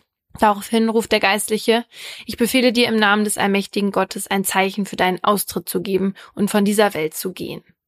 David stöhnt einmal laut auf, dann hören Arne, Debbie und die DämonologInnen, wie im hinteren Teil der Kirche die Gesangsbuchseiten rascheln, Schritte über den Boden gleiten und eine Tür zufällt.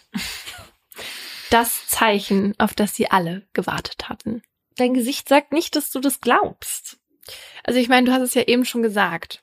Wir wissen ja, dass böse Geister, Dämonen, Teufel oder was weiß ich nicht nur durch Türen gehen können Ja. und ne also- Deswegen ist es unglaubwürdig. Ja. Weil sonst, also hätten die jetzt gesagt, da huscht was und dann ist es weg, weil wir, weil die gehen durch die Wände, dann hätten wir natürlich gesagt, das war so. Aber ja welcher Teufel trägt Schuhe, die Geräusche machen? ja, wobei muss ich sagen, ist das schon sehr heiß in der Hölle. Äh, das ist wie über Sand laufen am Strand, wenn die Sonne brennt. Der Teufel trägt Prada, heißt es ja auch. Boah, ist so scheiße. Äh, Scheiße für die Hölle, wie David sagen würde. Ja. Scheiße für die Hölle. Lorraine gibt einen Zwischenstand in die Runde. Alle niedrigen Geister sind nun weg. Allerdings seien die vier stärksten noch immer in David. Drei davon seien Dämonen, einer ein Teufel. Noch mehrere Stunden versucht der Priester daraufhin gegen die Wesen in dem kleinen Jungen vorzugehen. Doch aus dem anfänglichen Kampf entwickelt sich ein richtiger Krieg. David ist irgendwann ganz aufgedunsen und weil seine Atmung immer wieder aussetzt, läuft sein Gesicht blau an. Seine Augen quellen aus ihren Höhlen und seine Zunge hängt dick geschwollen aus seinem Mund. Die Priester beten nun gemeinsam und von David ertönen immer wieder lange gequälte Tierlaute, bis er würgen muss. Aus Angst, der Junge würde sterben, wenn sie weitermachen, bricht der Priester den Exorzismus um vier Uhr am Nachmittag ab. Nach zwei langen Stunden. Mehr als 40 Dämonen und Teufel haben sie laut Lorraine ausgetrieben. Den vier übrig gebliebenen Wesen sagt die Gruppe sechs Tage später erneut den Kampf an, mit einem zweiten Exorzismus. Doch auch bei dem Versuch, diesmal im Kloster, können sie David nicht vollständig von den dunklen Mächten befreien. Im Gegenteil, noch in derselben Nacht ergreifen sie wieder von David Besitz. Sein ganzer Körper beginnt zu beben und seine Augen rollen sich nach oben. David ist vollkommen außer sich, wirft mit Beleidigungen nur so um sich und droht seiner Mutter, Lorraine und einem Priester, sie umzubringen. Daraufhin leiten die vier Priester ohne zu zögern den dritten Exorzismus ein. Um halb eins nachts zu Hause bei Debbys Eltern. Über Stunden müssen Arne und Debbie mit ansehen, wie David sich quält, wie der Kampf ihn an den Rand des Todes befördert. Um 4.30 Uhr in der Nacht liegt der Junge komplett erstarrt auf dem Boden. Sein Puls ist nicht mehr spürbar und jegliche Farbe aus seinem Gesicht gewichen. David ist dem Tod näher als dem Leben. Arne hält das nicht mehr aus. Er erträgt es einfach nicht, den Bruder seiner Freundin so leiden zu sehen, und so schreit er, ohne über die Konsequenzen nachzudenken, in völliger Verzweiflung. Nimm mich und lass meinen kleinen Kumpel in Ruhe. Oh oh. David fängt laut an zu lachen. Danach wird er ruhiger und die Kräfte in ihm scheinen langsam, aber sicher zu verschwinden. In den nächsten Tagen kommt der alte David zurück. Schritt für Schritt verwandelt er sich wieder in den liebenswürdigen Elfjährigen, den sie kennen. Arne, Debbie und die anderen sind mehr als erleichtert. Doch Ruhe will in das Leben des jungen Pärchens trotzdem nicht zurückkehren. Ungefähr zwei Monate nach dem letzten Exorzismus an David machen sich Arne und Debbie spät abends auf den Weg zu ihrem Haus, in dem ihr persönlicher Albtraum begonnen hat. Während Debbie drinnen aufräumt, will sich Arne im Garten auf die Suche nach einem alten Brunnen machen, von dem David ihm erzählt hat. Laut Debbies Bruder soll dieser Brunnen das Tor sein, durch das die Dämonen die Welt der Lebenden betreten. Vorsichtig läuft Arne ums Haus. Es dauert eine ganze Weile, bis er in der Dunkelheit den Brunnen findet. Überwuchert von Büschen und Bäumen entdeckt er ihn und inspiziert ihn genau. Er kann nichts Ungewöhnliches daran feststellen. Doch als er von dem Brunnen wieder aufblickt, sieht Arne vor ihm eine schwarze Gestalt. Ein Mann mit dünnem, animalischem Gesicht, gezackten Zähnen, spitzen Ohren, Hörnern und Hufen. Arne bleibt stehen und schaut der Bestie direkt in die tiefschwarzen Augen. Dann läuft er zurück ins Haus zu Debbie. Als sie Arne erblickt, spiegelt sich in ihren Augen die pure Angst. Arne fletscht die Zähne und starrt seine Freundin mit leerem Blick an. Arne ist nicht mehr er selbst. Geistesgegenwärtig nimmt Debbie ihren ganzen Mut zusammen und gibt ihrem Freund eine Ohrfeige. Doch das nützt nichts. Also ohrfeigt sie ihn nochmals. Arne kommt wieder zu sich. Auf sein merkwürdiges Verhalten angesprochen, kann er sich aber nicht erinnern. Jetzt ist er in dich hineingefahren, sagt Debbie voller Sorge zu ihm. Insgesamt sechsmal beobachtet Debbie in der nächsten Zeit, wie die Bestie von Arne Besitz ergreift. Dann legt ihr Freund das gleiche merkwürdige Verhalten an den Tag, wie es bis vor kurzem noch David getan hatte. Arne fällt in Trance, knurrt und sieht Dinge, die Debbie nicht sehen kann. Das sechste und letzte Mal passiert es dann am 16. Februar 1981 vor Ellens Hundepension. An diesem Tag stirbt Debbies Chef durch Arnes Messerstiche. Okay, aber nochmal zur Einordnung. All das, was du gerade beschrieben hast, das beschreiben Arne und Debbie ihrem Anwalt. Mhm. Das meinen sie alles so erlebt zu haben. Genau, und auch Ed und Lorraine Warren, diese DämonologInnen, die sagen auch, dass das genau ja, so dass passiert. sie das sagen, ist mir relativ klar. Ende Oktober 1981 steht Arne deshalb vor Gericht und schwört darauf, unschuldig zu sein. Er sagt, genau wie Debbie, Ed und Lorraine, dass es die Bestie war, die Ellen getötet hat und nicht er. Sie habe Arnes Körper als Instrument benutzt, als Rache dafür, dass er sie bei Davids Exorzismus herausgefordert hatte. Unschuldig aufgrund von Besessenheit, heißt deshalb die Verteidigung. So muss auch die Folge eigentlich heißen. Es ist das allererste Mal in den Vereinigten Staaten, dass so ein Grund vor Gericht angegeben wird. Und dementsprechend groß ist natürlich das Medieninteresse. Arnes Fall erlangt als der Dämonenmord sogar internationale Berühmtheit. Hollywood-ProduzentInnen fragen an, Bücher sollen geschrieben werden, JournalistInnen aus der ganzen Welt klopfen an. Ed und Lorraine Warren stacheln den Medienrummel durch zahlreiche Vorträge und Fernsehauftritte weiter an.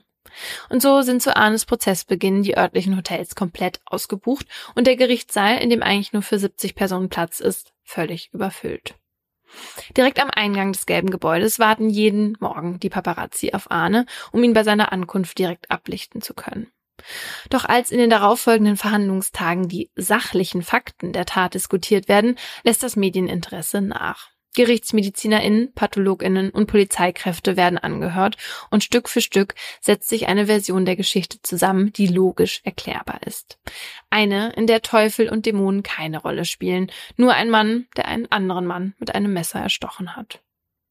Debbie, die während jedes Prozesstages auf der Zuschauerbank sitzt und ihrem Ahne die Daumen drückt, hat den Eindruck, dass ihnen hier niemand Glauben schenkt. Auch dem Verteidiger wird klar, dass er sich eine neue Strategie überlegen muss. Und so heißt es kurz vor Prozessende plötzlich nicht mehr Arne war besessen, sondern Arne kam einer anderen Person zu Hilfe. Und zwar seiner kleinen Cousine Mary, die von dem gewalttätigen und betrunkenen Ellen gewaltsam festgehalten worden sein soll. Notwehr. Um die neunjährige Mary zu schützen, sei unter diesen Umständen Gewalt erforderlich gewesen, die Arne angewandt habe. Rechtlich auch bekannt als Notwehr. Nach den Schlussplädoyers endet der Dämonenprozess am Freitag, den 20. November. Jetzt liegt Arnes Schicksal voll und ganz in den Händen der Geschworenen. Drei Tage lang ziehen sich die Beratungen hin. Eine Zerreißprobe für Arnes und Debbies Nerven. Am Dienstag wird der 19-Jährige dann gegen 17 Uhr aufgefordert, sich zu erheben. Sauber rasiert, mit Mantel und Krawatte steht er vor dem Gericht, als der Vorsitzende das Wort ergreift. Die Geschworenen befinden den Angeklagten zwar des Mordes unschuldig, des Totschlags ersten Grades aber schuldig. Sie sind der Meinung, Arne habe Ellen in einer emotional aufgeladenen Situation getötet und nicht ermordet. Arne wird zu 10 bis 20 Jahren Haft verurteilt. Als er das Urteil hört, bricht er zusammen. Auch aus dem Zuschauerraum kann man ein lautes Schluchzen vernehmen. Debbie ist in Tränen ausgebrochen. Das nächste, was zu hören ist, ist das Klicken der Handschellen um Arnes Gelenke. Wenn Arne in Haft sitzt, wird seine Geschichte zur Vorlage von mehreren Filmen und Büchern. Besonders viel Geld mit seinem Fall macht das Dämonologinnenpaar Warren. Darüber ist vor allem Debbies Bruder Karl nicht gerade erfreut. Er zieht schließlich vor Gericht und will Schmerzensgeld für seine Familie einklagen, weil die Warrens seiner Meinung nach die tragische Geschichte ausnutzen würden, um reich und berühmt zu werden. Im Gegensatz zu Debbie und Arne ist Karl nämlich nicht der Meinung, dass sein kleiner Bruder David je besessen war. Er glaubt, dass er an einer nicht diagnostizierten Schizophrenie gelitten und sich deshalb so extrem verhalten hat. Für Debbie und Arne macht das alles keinen Unterschied. Die beiden halten zusammen und während Arne noch inhaftiert ist, schließen sie sogar den Bund der Ehe. Allzu lang müssen die beiden aber auch gar nicht aufeinander verzichten. Arne wird schon 1986, nach nur fünf Jahren, vorzeitig entlassen. Zusammen mit Debbie kehrt er nach Brookfield zurück, wo sie ein glückliches Leben führen, zwei Kinder bekommen und gemeinsam alt werden, ohne dass Arne je wieder Anzeichen von Besessenheit zeigt. Bis heute halten beide öffentlich daran fest, dass nicht Arne, sondern der Teufel höchstpersönlich für Ellens Tod verantwortlich ist. Was ist denn Davids Erklärung im Nachhinein für das, was er meint gesehen zu haben? Also David hat sich jetzt danach nie öffentlich dazu geäußert oder so. Also das kann ich jetzt nicht genau sagen. Aber der schließt sich später seinem Bruder an bei dieser Anzeige gegen diese DämonologInnen. Mhm. Und das sagt ja auch schon ein bisschen was aus. Ja. Also das ist wirklich schlimm, dass dann auch noch andere Leute die beiden in ihren Wahnvorstellungen unterstützen. Ja. Diese Demolo DämonologInnen Ja. und diese Priester. Ja. Als du mit der Geschichte angefangen hast, mit, dass der David dann da diesen Mann gesehen hat und so, da musste ich so hart an X-Faktor das Unfassbare denken. Da war nämlich auch irgendwann mal was mit einem Haus. Es gibt übrigens, habe ich gesehen, an Halloween zwei neue Folgen mit Jonathan Frakes. Nein. Zwei komplett neue Folgen. Ja, mit offenbar zehn Fällen. Und ich finde, dein Fall wäre dafür ein heißer Kandidat. Stimmt. Ja, ich finde, diese ganze Geschichte hört sich, also, also Arnes Version hört sich an wie so, ja, wie so ein Gruselfilm halt. Und deswegen hat er sich auch so gut verkauft. Und deswegen, ich glaube, also es gab einen Film relativ schnell danach, so ein Gruselfilm. Und jetzt vor so zwei, drei Jahren haben sie noch mal einen gemacht. Auf Grundlage dieser Geschichte. Mhm. Also das ist so komisch, weil die sind jetzt also der Ansicht, dass der David, der hatte eine Psychose. Ja. Der Bruder von David glaubt, der hatte eine Schizophrenie. Der Bruder von David glaubt, der hatte eine Schizophrenie. Mhm. Und was glauben Sie, was Arne und Debbie hatten? Das weiß ich nicht. ich habe sie nicht gefragt. Also, weil irgendwie muss das ja auch erklärbar sein. Ja, wahrscheinlich denken die, also wenn die auf keinen Fall an Dämonen und Teufel glauben, dann denken die bestimmt, dass Arne und Debbie dann nur Bullshit erzählen. Damit sie nicht zugeben müssen, dass Arne halt jemanden umgebracht hat. Als ne? Schutzbehauptung, ja. Ja. Was mich aber echt gewundert hat an dem Fall ist, dass Arnes Anwalt ja dann ernsthaft vor Gericht gesagt hat, dass sein Mandant besessen war. Also und dass das halt wirklich seine Strategie war.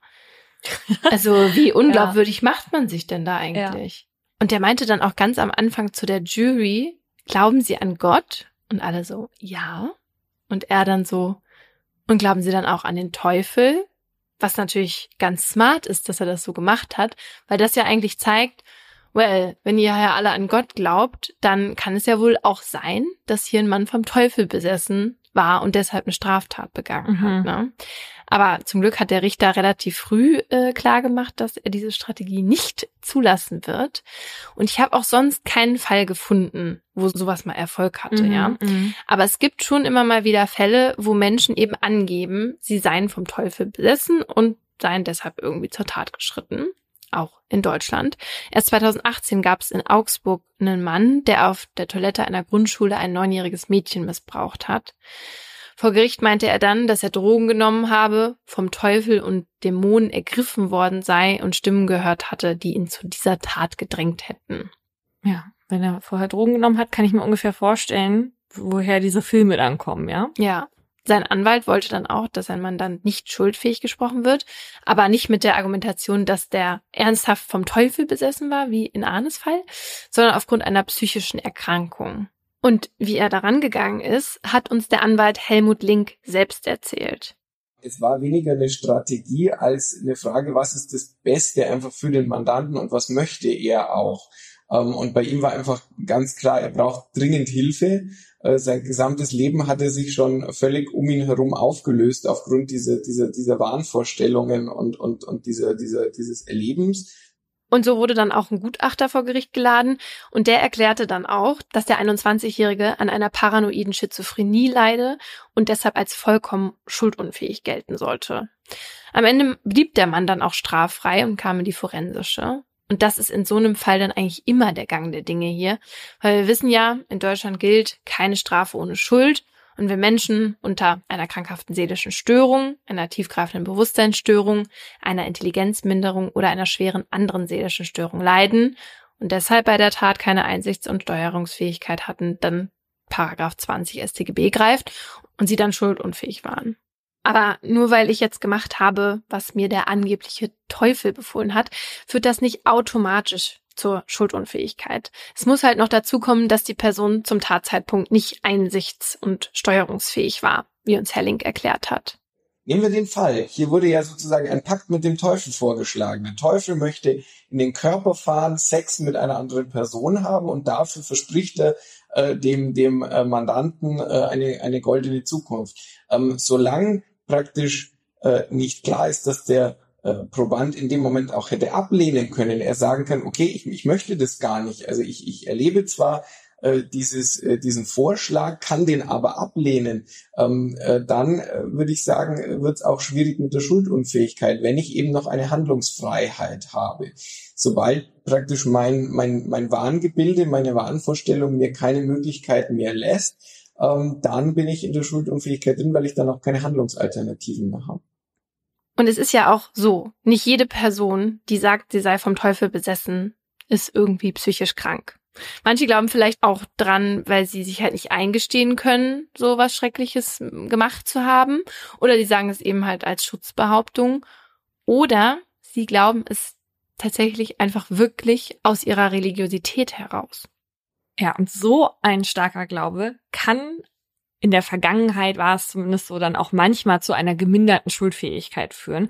So war das halt eben im Fall von Anneliese Michel. Also die Eltern und die beiden Priester, die bei den Exorzismen dabei waren, die bekamen halt am Ende wegen fahrlässiger Tötung mit Unterlassen ja nur sechs Monate auf Bewährung, weil das Gericht eben der Auffassung war, dass die alle unumstößlich an die Existenz des Teufels geglaubt haben und deswegen auch nicht in der Lage waren, das Unrecht ihrer Tat einzusehen. Und das finde ich schon krass. Also 67 Exorzismen und diese Person nicht ins Krankenhaus zu bringen oder irgendwie künstlich ernähren zu lassen oder so, Ja. da finde ich das schon ein krass mildes Ja, Urteil. ja, ja. Ich glaube aber auch, dass man das heute auf jeden Fall anders verurteilen würde. Mhm. Also zumindest war das auch bei einem Fall in Berlin schon mal so, wo 2015 eine junge Frau durch einen Exorzismus gestorben ist. Da ging es jetzt nicht um Teufel, sondern um einen Djinn, der ausgetrieben werden sollte. Hier wie mit dem Fall von dem Perversen, der da ins Ohr geschleckt hat. Und genau, bei dem Fall war das so, da waren auch ein Pärchen und das ist zu einem islamischen Wunderheiler gegangen, weil die Frau halt nicht schwanger werden konnte. Und der Heiler hat dann diagnostiziert, dass die Frau wegen eines Djinns nicht schwanger werden konnte. Und der schlug dann halt vor, das böse Wesen mit Salzwasser auszutreiben, weil das Trinken von Salzwasser zu Erbrechen und zu Durchfall führen würde. Und so könne man dann den Körper von diesem Djinn befreien. Also Djinn. Wie viele Menschen glaubst du haben bisher gedacht, wir reden von Alkohol? Sowas passiert manchmal. Ende November 2015 trank die Frau dann über eine Woche lang jeden Tag eineinhalb Liter Salzwasser, Oh während der Heiler ihr dann immer wieder aus dem Koran vorlas. Und kurze Zeit später starb die 22-Jährige dann im Krankenhaus.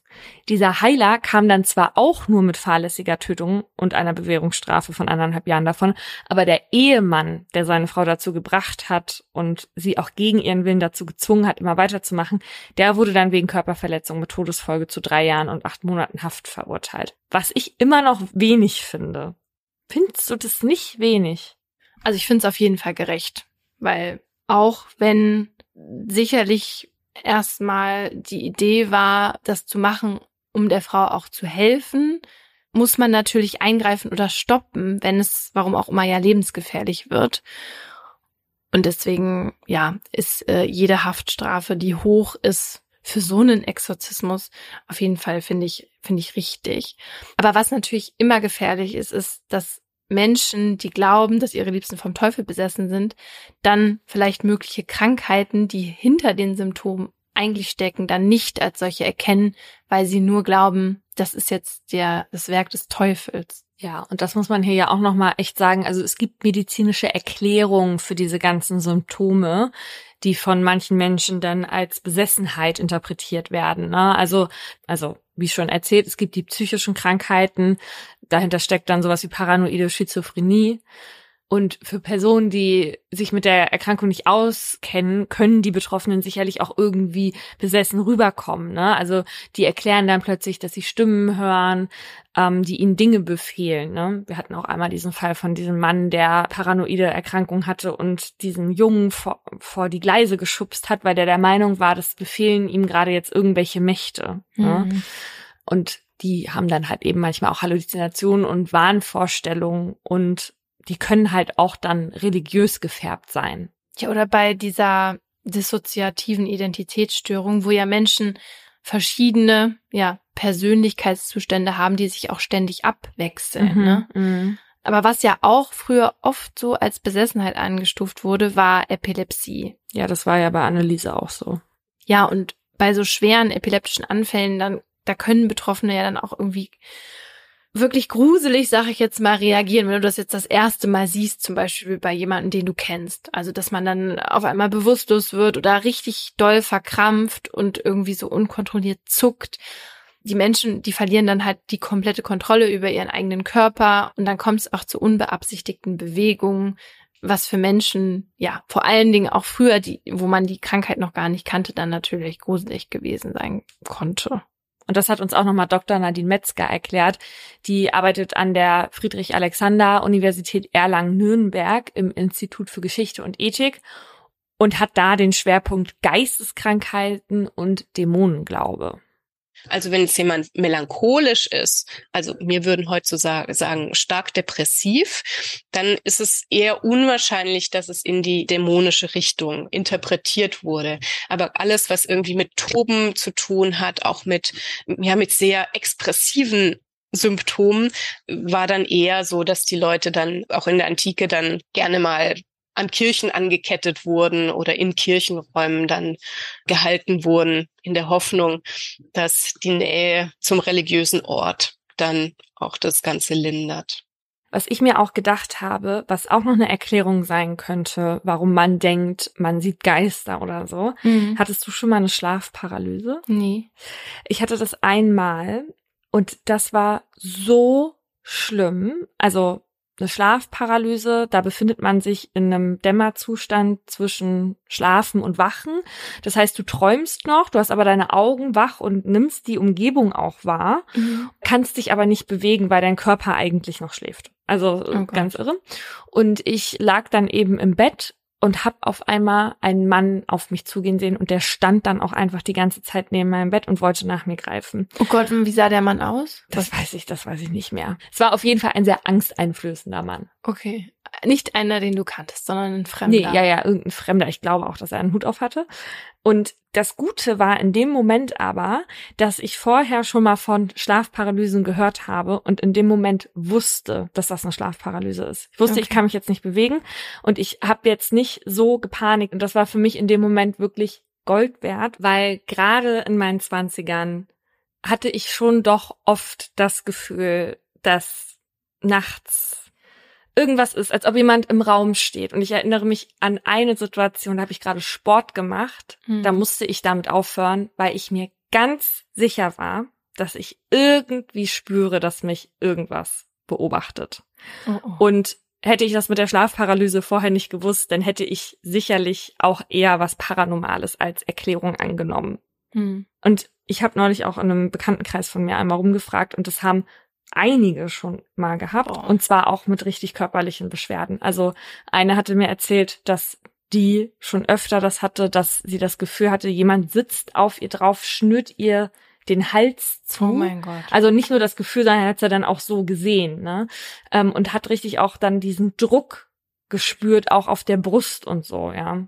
Boah. Kennst du das Buch Brain on Fire? Nee. Weil daran musste ich jetzt eigentlich die ganze Zeit denken, als es um diese Symptome geht, die auf eine Besessenheit zurückzuführen sein sollen. Weil in dem Buch geht es um eine Erkrankung des Gehirns und den Weg der Autorin, also es ist ein recht langer Weg gewesen, bis sie sozusagen die richtige Diagnose bekommen hat.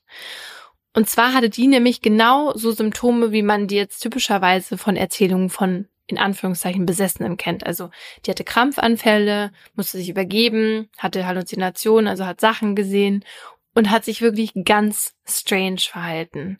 So, dass andere gedacht haben, die ist nicht mehr sie selbst. Mhm. Und bei ihr wurde dann erstmal eine Schizophrenie diagnostiziert, auch eine bipolare Störung. Aber trotz Behandlung ging es ihr halt nicht besser. Und sie ist dann auch zu anderen Ärztinnen gegangen.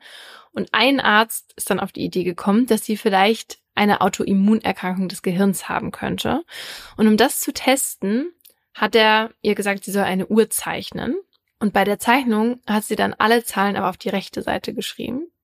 Mhm. Und da wusste der Arzt dann quasi, dass er recht hat, weil er damit erkennen konnte, dass sozusagen die linke Gehirnhälfte nicht mehr richtig funktioniert. Und es hat sich dann auch herausgestellt, dass die komplett entzündet war durch, aufgrund dieser Immunerkrankung. Und dann hatte sie eben diese Diagnose, dass es wirklich überhaupt nichts Psychisches war, sondern was Organisches. Und jetzt ist sie quasi auf Medikamenten und alles ist wieder Mhm. gut. Das äh, erinnert mich total an ähm, Oliver Sacks, das ist ja dieser Neurologe.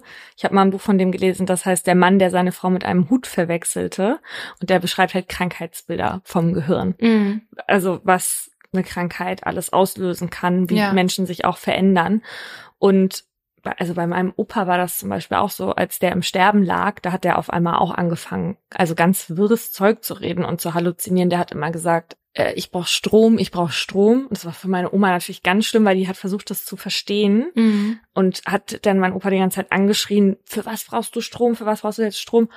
Weil ich aber vorher schon Menschen betreut habe, die auch schon halluziniert hatten ab einem gewissen Krankheitsstadium. Ich hatte für mich da die Taktik entwickelt, dass ich denen das dann einfach gebe. Also habe ich meinem Opa irgendwas Mhm. in die Hand gedrückt ähm, und habe gesagt, hier Opa, hier ist Strom. Und dann hat er das gegen seinen Rücken gemacht und dann war der halt ruhig. Ja. So, ja. Und der hatte jetzt aber keine Krankheit am Hirn, sondern, also der war halt sehr alt und hatte dazu noch Bauchspeicheldrüsenkrebs. Beim Sterbeprozess passiert halt eben auch ganz viel mit dem Körper. Mhm. Das wäre eine Erklärung. Es gibt aber auch noch komplett andere, weshalb man zum Beispiel Stimmen hören kann. Es gab mal einen Mann, der meinte, dass er immer, wenn er seinen Teekessel auf den Herd gestellt hat, Stimmen hörte. Und das kam ihm komplett gruselig vor. Und dann hat er sich beim deutschen Physiker und Parapsychologen Dr. Walter von Lukadu gemeldet. Der beschäftigt sich jährlich mit mehr als 3000 übernatürlichen Fällen. Und der hat dann länger recherchiert und dann hat von Lukadu herausgefunden, was der Grund für die Stimmen war. Und zwar ganz in der Nähe der Wohnung des Mannes. Da gab es einen starken Mittelwellensender. Und in Kombination mit der Herdplatte wurde der Teekessel dann zum Empfänger und war dann wie so ein Lautsprecher. Die Stimmen hatte der Mann also gehört, weil sein Teekessel als Radio funktionierte. Also es waren die Wellen, Ja. die Radiowellen. Wie schlimm ist das, wenn du das immer hörst und nicht weißt, warum? Also Aber- da denkst du doch wirklich, du mit dir ist jetzt was. Ja, aber ich, ich finde es ganz beruhigend dann, wenn es immer der Teekessel ist. Weißt du, und nicht halt die ganze Zeit. ja. Aber es lassen sich ja nicht alle gruseligen Dinge wissenschaftlich erklären. Vielleicht ja auch nur noch nicht. Repräsentativen Umfragen zufolge berichten in Europa und den USA zumindest rund 60 Prozent der Bevölkerung mindestens einmal in ihrem Leben einen übernatürlichen Vorfall erlebt zu haben. Und nach solchen haben wir euch bei Instagram gefragt und da haben wir so einige E-Mails bekommen. die wir alle gelesen haben. Also vielen Dank für die ganzen Zusendungen. Wir haben natürlich nicht nachrecherchiert, ob das wirklich stimmt. Also das mu- muss euch jetzt bewusst sein. Vielleicht ist das auch alles erlogen. Und wir können natürlich jetzt auch nicht alle vorlesen, obwohl da wirklich viele total interessante, spannende und gruselige und irgendwie auch komisch schöne Geschichten dabei waren, werden wir jetzt nur ein paar vorlesen. An einem Wochenende war ich alleine zu Hause und habe einen Freund eingeladen, um gemeinsam zu kochen. Wir setzten uns anschließend ins Wohnzimmer, um zu essen. Ich saß so, dass ich in den Gang und zum Fernseher schauen konnte. Aus dem Augenwinkel sah ich, dass eine kleine Gestalt im Flur stand. Ich dachte, ich sehe nicht richtig. Ich sah kurz weg und wieder hin. Auf einmal stand ein kleines Mädchen im Nonnenkostüm direkt neben mir. Ich bin total erschrocken und habe diesen Freund gefragt, ob er das auch gesehen hat. Er sagte nein. Er ging irgendwann nach Hause. Wie gesagt, ich war alleine. Ich hörte Schritte im Gang, die auf und ab liefen. Ich habe die ganze Nacht kein Auge zugemacht. Ich habe alle Möglichkeiten abgewogen, ob es vielleicht eine Reflexion oder ähnliches war. Habe nachgeforscht, ob in diesem Haus irgendjemand gestorben ist. Kein Erfolg. Bis heute passieren mir komische Dinge, aber niemand anders bemerkt sie außer mir. Also ein Kind im Nonnenkostüm ist auch aber wirklich weird. Weil, also eine ältere Frau im Nonnenkostüm, ja, okay. Aber was macht ein Kind im Nonnenkostüm? Ist es ein Kind, das an Karneval als Nonne gegangen ist, dann gestorben ist? Oder wieso hat sie ein Nonnenkostüm? Ich finde das super, dass du die Outfitwahl des Geistes hinterfragst. ähm, keine Ahnung. Aber ich finde Non, seitdem ich The Nun gucken musste, furchtbar schlimm. Also gruselig. Ist das ein Horrorfilm mit Nonnen? Ja. mm, Sind die Nonnen b- böse? Mhm. Ah, hm, Also, das ist aber so ein paranormaler Film, ja. okay. Also, es wäre meine absolute Horrorvorstellung. Ja. Paranormales Geschehen aus meiner Jugend. Aus meinem Regal, welches an einem alten Balken hing, sind mal drei Bücher rückwärts herausgefallen. Die konnten definitiv nicht rausfallen. Meine beste Freundin und ich waren damals so circa 16 Jahre alt und lagen wie angewurzelt auf dem Bett und hatten richtig Angst und haben uns nicht mal getraut zu schreien. Aber weil wir so auf einem Horrorfilmetrip waren, fanden wir es auch irgendwie voll cool, dass sowas bei uns passiert. Als wir das dann damals meiner Mama erzählt haben, fand die das gar nicht lustig, weil in dem Zimmer, wo jetzt mein Kinderzimmer war, ein alter Balken vom ehemaligen Heuboden durchging, an dem sich meine Ur-Uroma erhangen hat. Ja. Mein Vater wollte den aus nostalgischen Gründen drin lassen. Ja. Und dadurch, dass wir an diesem Tag per Handy darüber geschrieben haben, was da passiert ist, konnte ich zurückverfolgen, wann das genau war, also an welchem Tag. Irgendwann später war ich dann mal auf dem Friedhof und tatsächlich war es genau der hundertste Todestag meiner Ur-Uroma, als die Bücher herausgefallen sind. Quatsch. Also wie krass wäre das? Aber das mit dem Balken als Erinnerungsstück finde ich auch seltsam. Selbstschuld, wenn dann sowas passiert. Ja, also so eine schöne Erinnerung ist das doch nicht, wenn man den dann immer anschaut. Naja, so, du? Ja. Hi ihr. Das Ganze erstreckte sich damals über einen Zeitraum von zwölf Monaten. Ich war damals 22 Jahre alt und wohnte übergangsweise bei meinem damaligen Freund und seinen Eltern. Nach einigen Wochen merkte ich eine komische Veränderung. Immer wenn ich nachts auf die Toilette musste und den Flur betrat, hatte ich ein ganz komisches Gefühl, als würde jemand ganz dicht hinter mir laufen. Nach und nach wurde das Gefühl immer intensiver und als würde sich etwas an meinen Rücken haften wollen, sobald ich durch den Flur lief. Ich fühlte mich einfach total unwohl in der Wohnung und hatte irgendwann den Mut, meinen Freund zu fragen, ob er schon mal so ein Gefühl hatte. Darauf schaute er mich völlig entgeistert an und fragte, du fühlst das auch? Als ich ihn fragte, ob er irgendwas über dieses Haus wüsste, sagte er mir, dass der Häuserblock damals Unterkünfte für Soldaten aus dem Zweiten Weltkrieg waren. Das war damals eine Art Erklärung für mich. Eines Abends lief ich wieder durch den Flur und etwas rannte an mir vorbei und rempelte mich dabei an. Ich stürmte in das Zimmer meines Freundes und war total außer mir. Er versuchte mich zu beruhigen und meinte, es sei bestimmt nur die Katze gewesen. Haha, sehr lustig. In der Zwischenzeit hatte ich sogar eine eigene Wohnung gefunden und war erleichtert darüber, bald meine Ruhe von diesem Geist zu haben, der anscheinend ein persönliches Problem mit mir hatte, denn es kam immer häufiger dazu, dass ich zur Seite geschubst oder mir eine Art Bein gestellt wurde und mein Freund und seine Familie ließ es in Ruhe. Es ging so weit, dass ich mich permanent beobachtet und bedroht fühlte. Eines Abends wurde ich dann sogar angefaucht. Ich spürte einen kalten Atem in meinem Nacken und die Angst, die ich ab diesem Moment spürte, war eine ganz andere Ebene. Ich traute mich nachts nicht mehr aus dem Zimmer und wenn, dann nur in Begleitung meines Freundes, der mich zur Toilette eskortierte. Der lang ersehnte Tag der Schlüsselübergabe ist gekommen. Alles war bereit für den Einzug, aber was dann geschah, werde ich in meinem Leben nicht mehr vergessen. Ich war alleine bei ihm und saß im Wohnzimmer, als mein Kater, der eigentlich ruhig schlief, plötzlich aufsprang und den Kamm stellte. Im selben Moment spürte ich eine Angst in mir aufsteigen und dann sah ich es. Ein circa zwei Meter großer, menschenähnlicher Mann. Sein Körper bestand aus einer schwarzen, rauchähnlichen Masse. Er stand im Türrahmen und starrte mich an. Ich schrie und schrie und schrie. Als ich mich endlich aus der Starre lösen konnte, packte ich meine kleine Katze in die Transportbox und verließ die Wohnung. Ich schlief ab dem Tag in der leeren Wohnung mit meiner Matratze auf dem Boden, aber es fühlte sich an, als wenn ich endlich wieder atmen konnte. Meine sehr gläubige Mutter segnete mir dann die neue Wohnung und betete mit mir. Ich sah das Ding nie wieder. Also das ist ja nur schrecklich.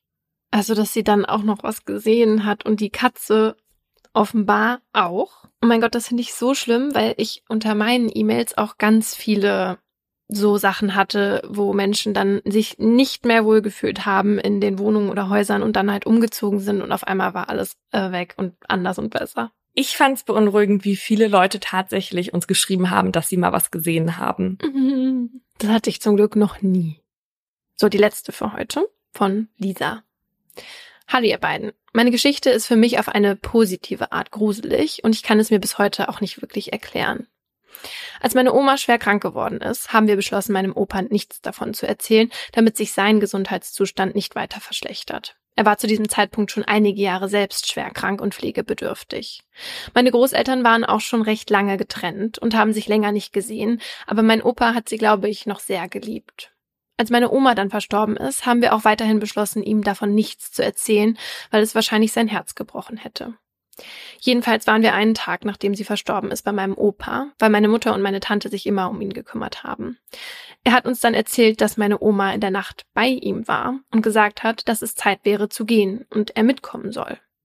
Ich kann mich noch sehr gut erinnern, was für eine Gänsehaut ich hatte. Mein Opa ist dann zwei Monate später auch gestorben und ich hoffe, dass die beiden sich irgendwie wiedergefunden haben.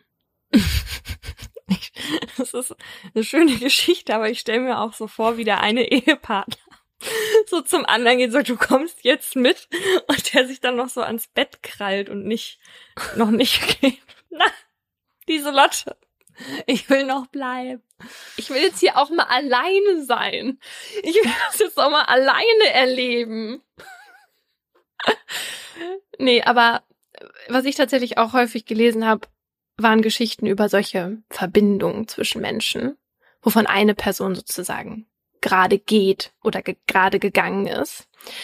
Und ich weiß gar nicht, ob das für mich persönlich, also ob ich das als paranormal sehen würde, weil ich glaube, dass solche Verbindungen zwischen Menschen ganz normal sind und dass eben viele diese auch dann zu bestimmten Zeiten mal spüren und man nur noch nicht den Kommunikationsweg erklären kann. Weißt du, was ich meine? Ich glaube, dass man ganz viele Sachen, die wir als paranormal bezeichnen, einfach nur nicht erklären kann. Ja, weil ich hatte auf jeden Fall auch schon so so eine, eine Kommunikation, die man auf jeden Fall nicht Ja, ich erklären auch. kann. Mhm. Genau.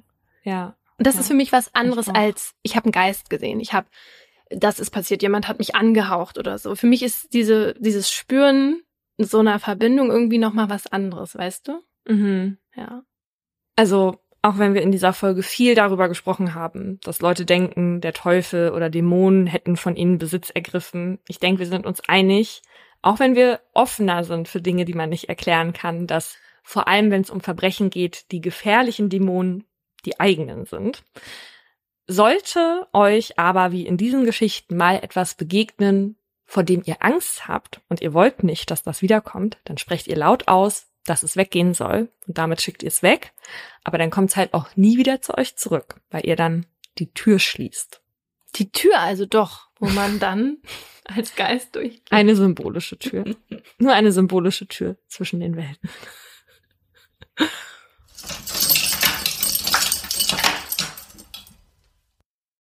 Im folgenden Trailer für den Podcast Justitias Wille geht es um Depression und Suizid. Bitte achtet auf euch, wenn ihr reinhört. Ein Flügel der großen französischen Fenster steht offen und gewährt einen Blick in den großen Garten. Von draußen dringt warme Luft in das bescheiden eingerichtete kleine Hotelzimmer. Sie kniet auf dem Einzelbett, faltet die Hände und richtet den Blick gen Himmel.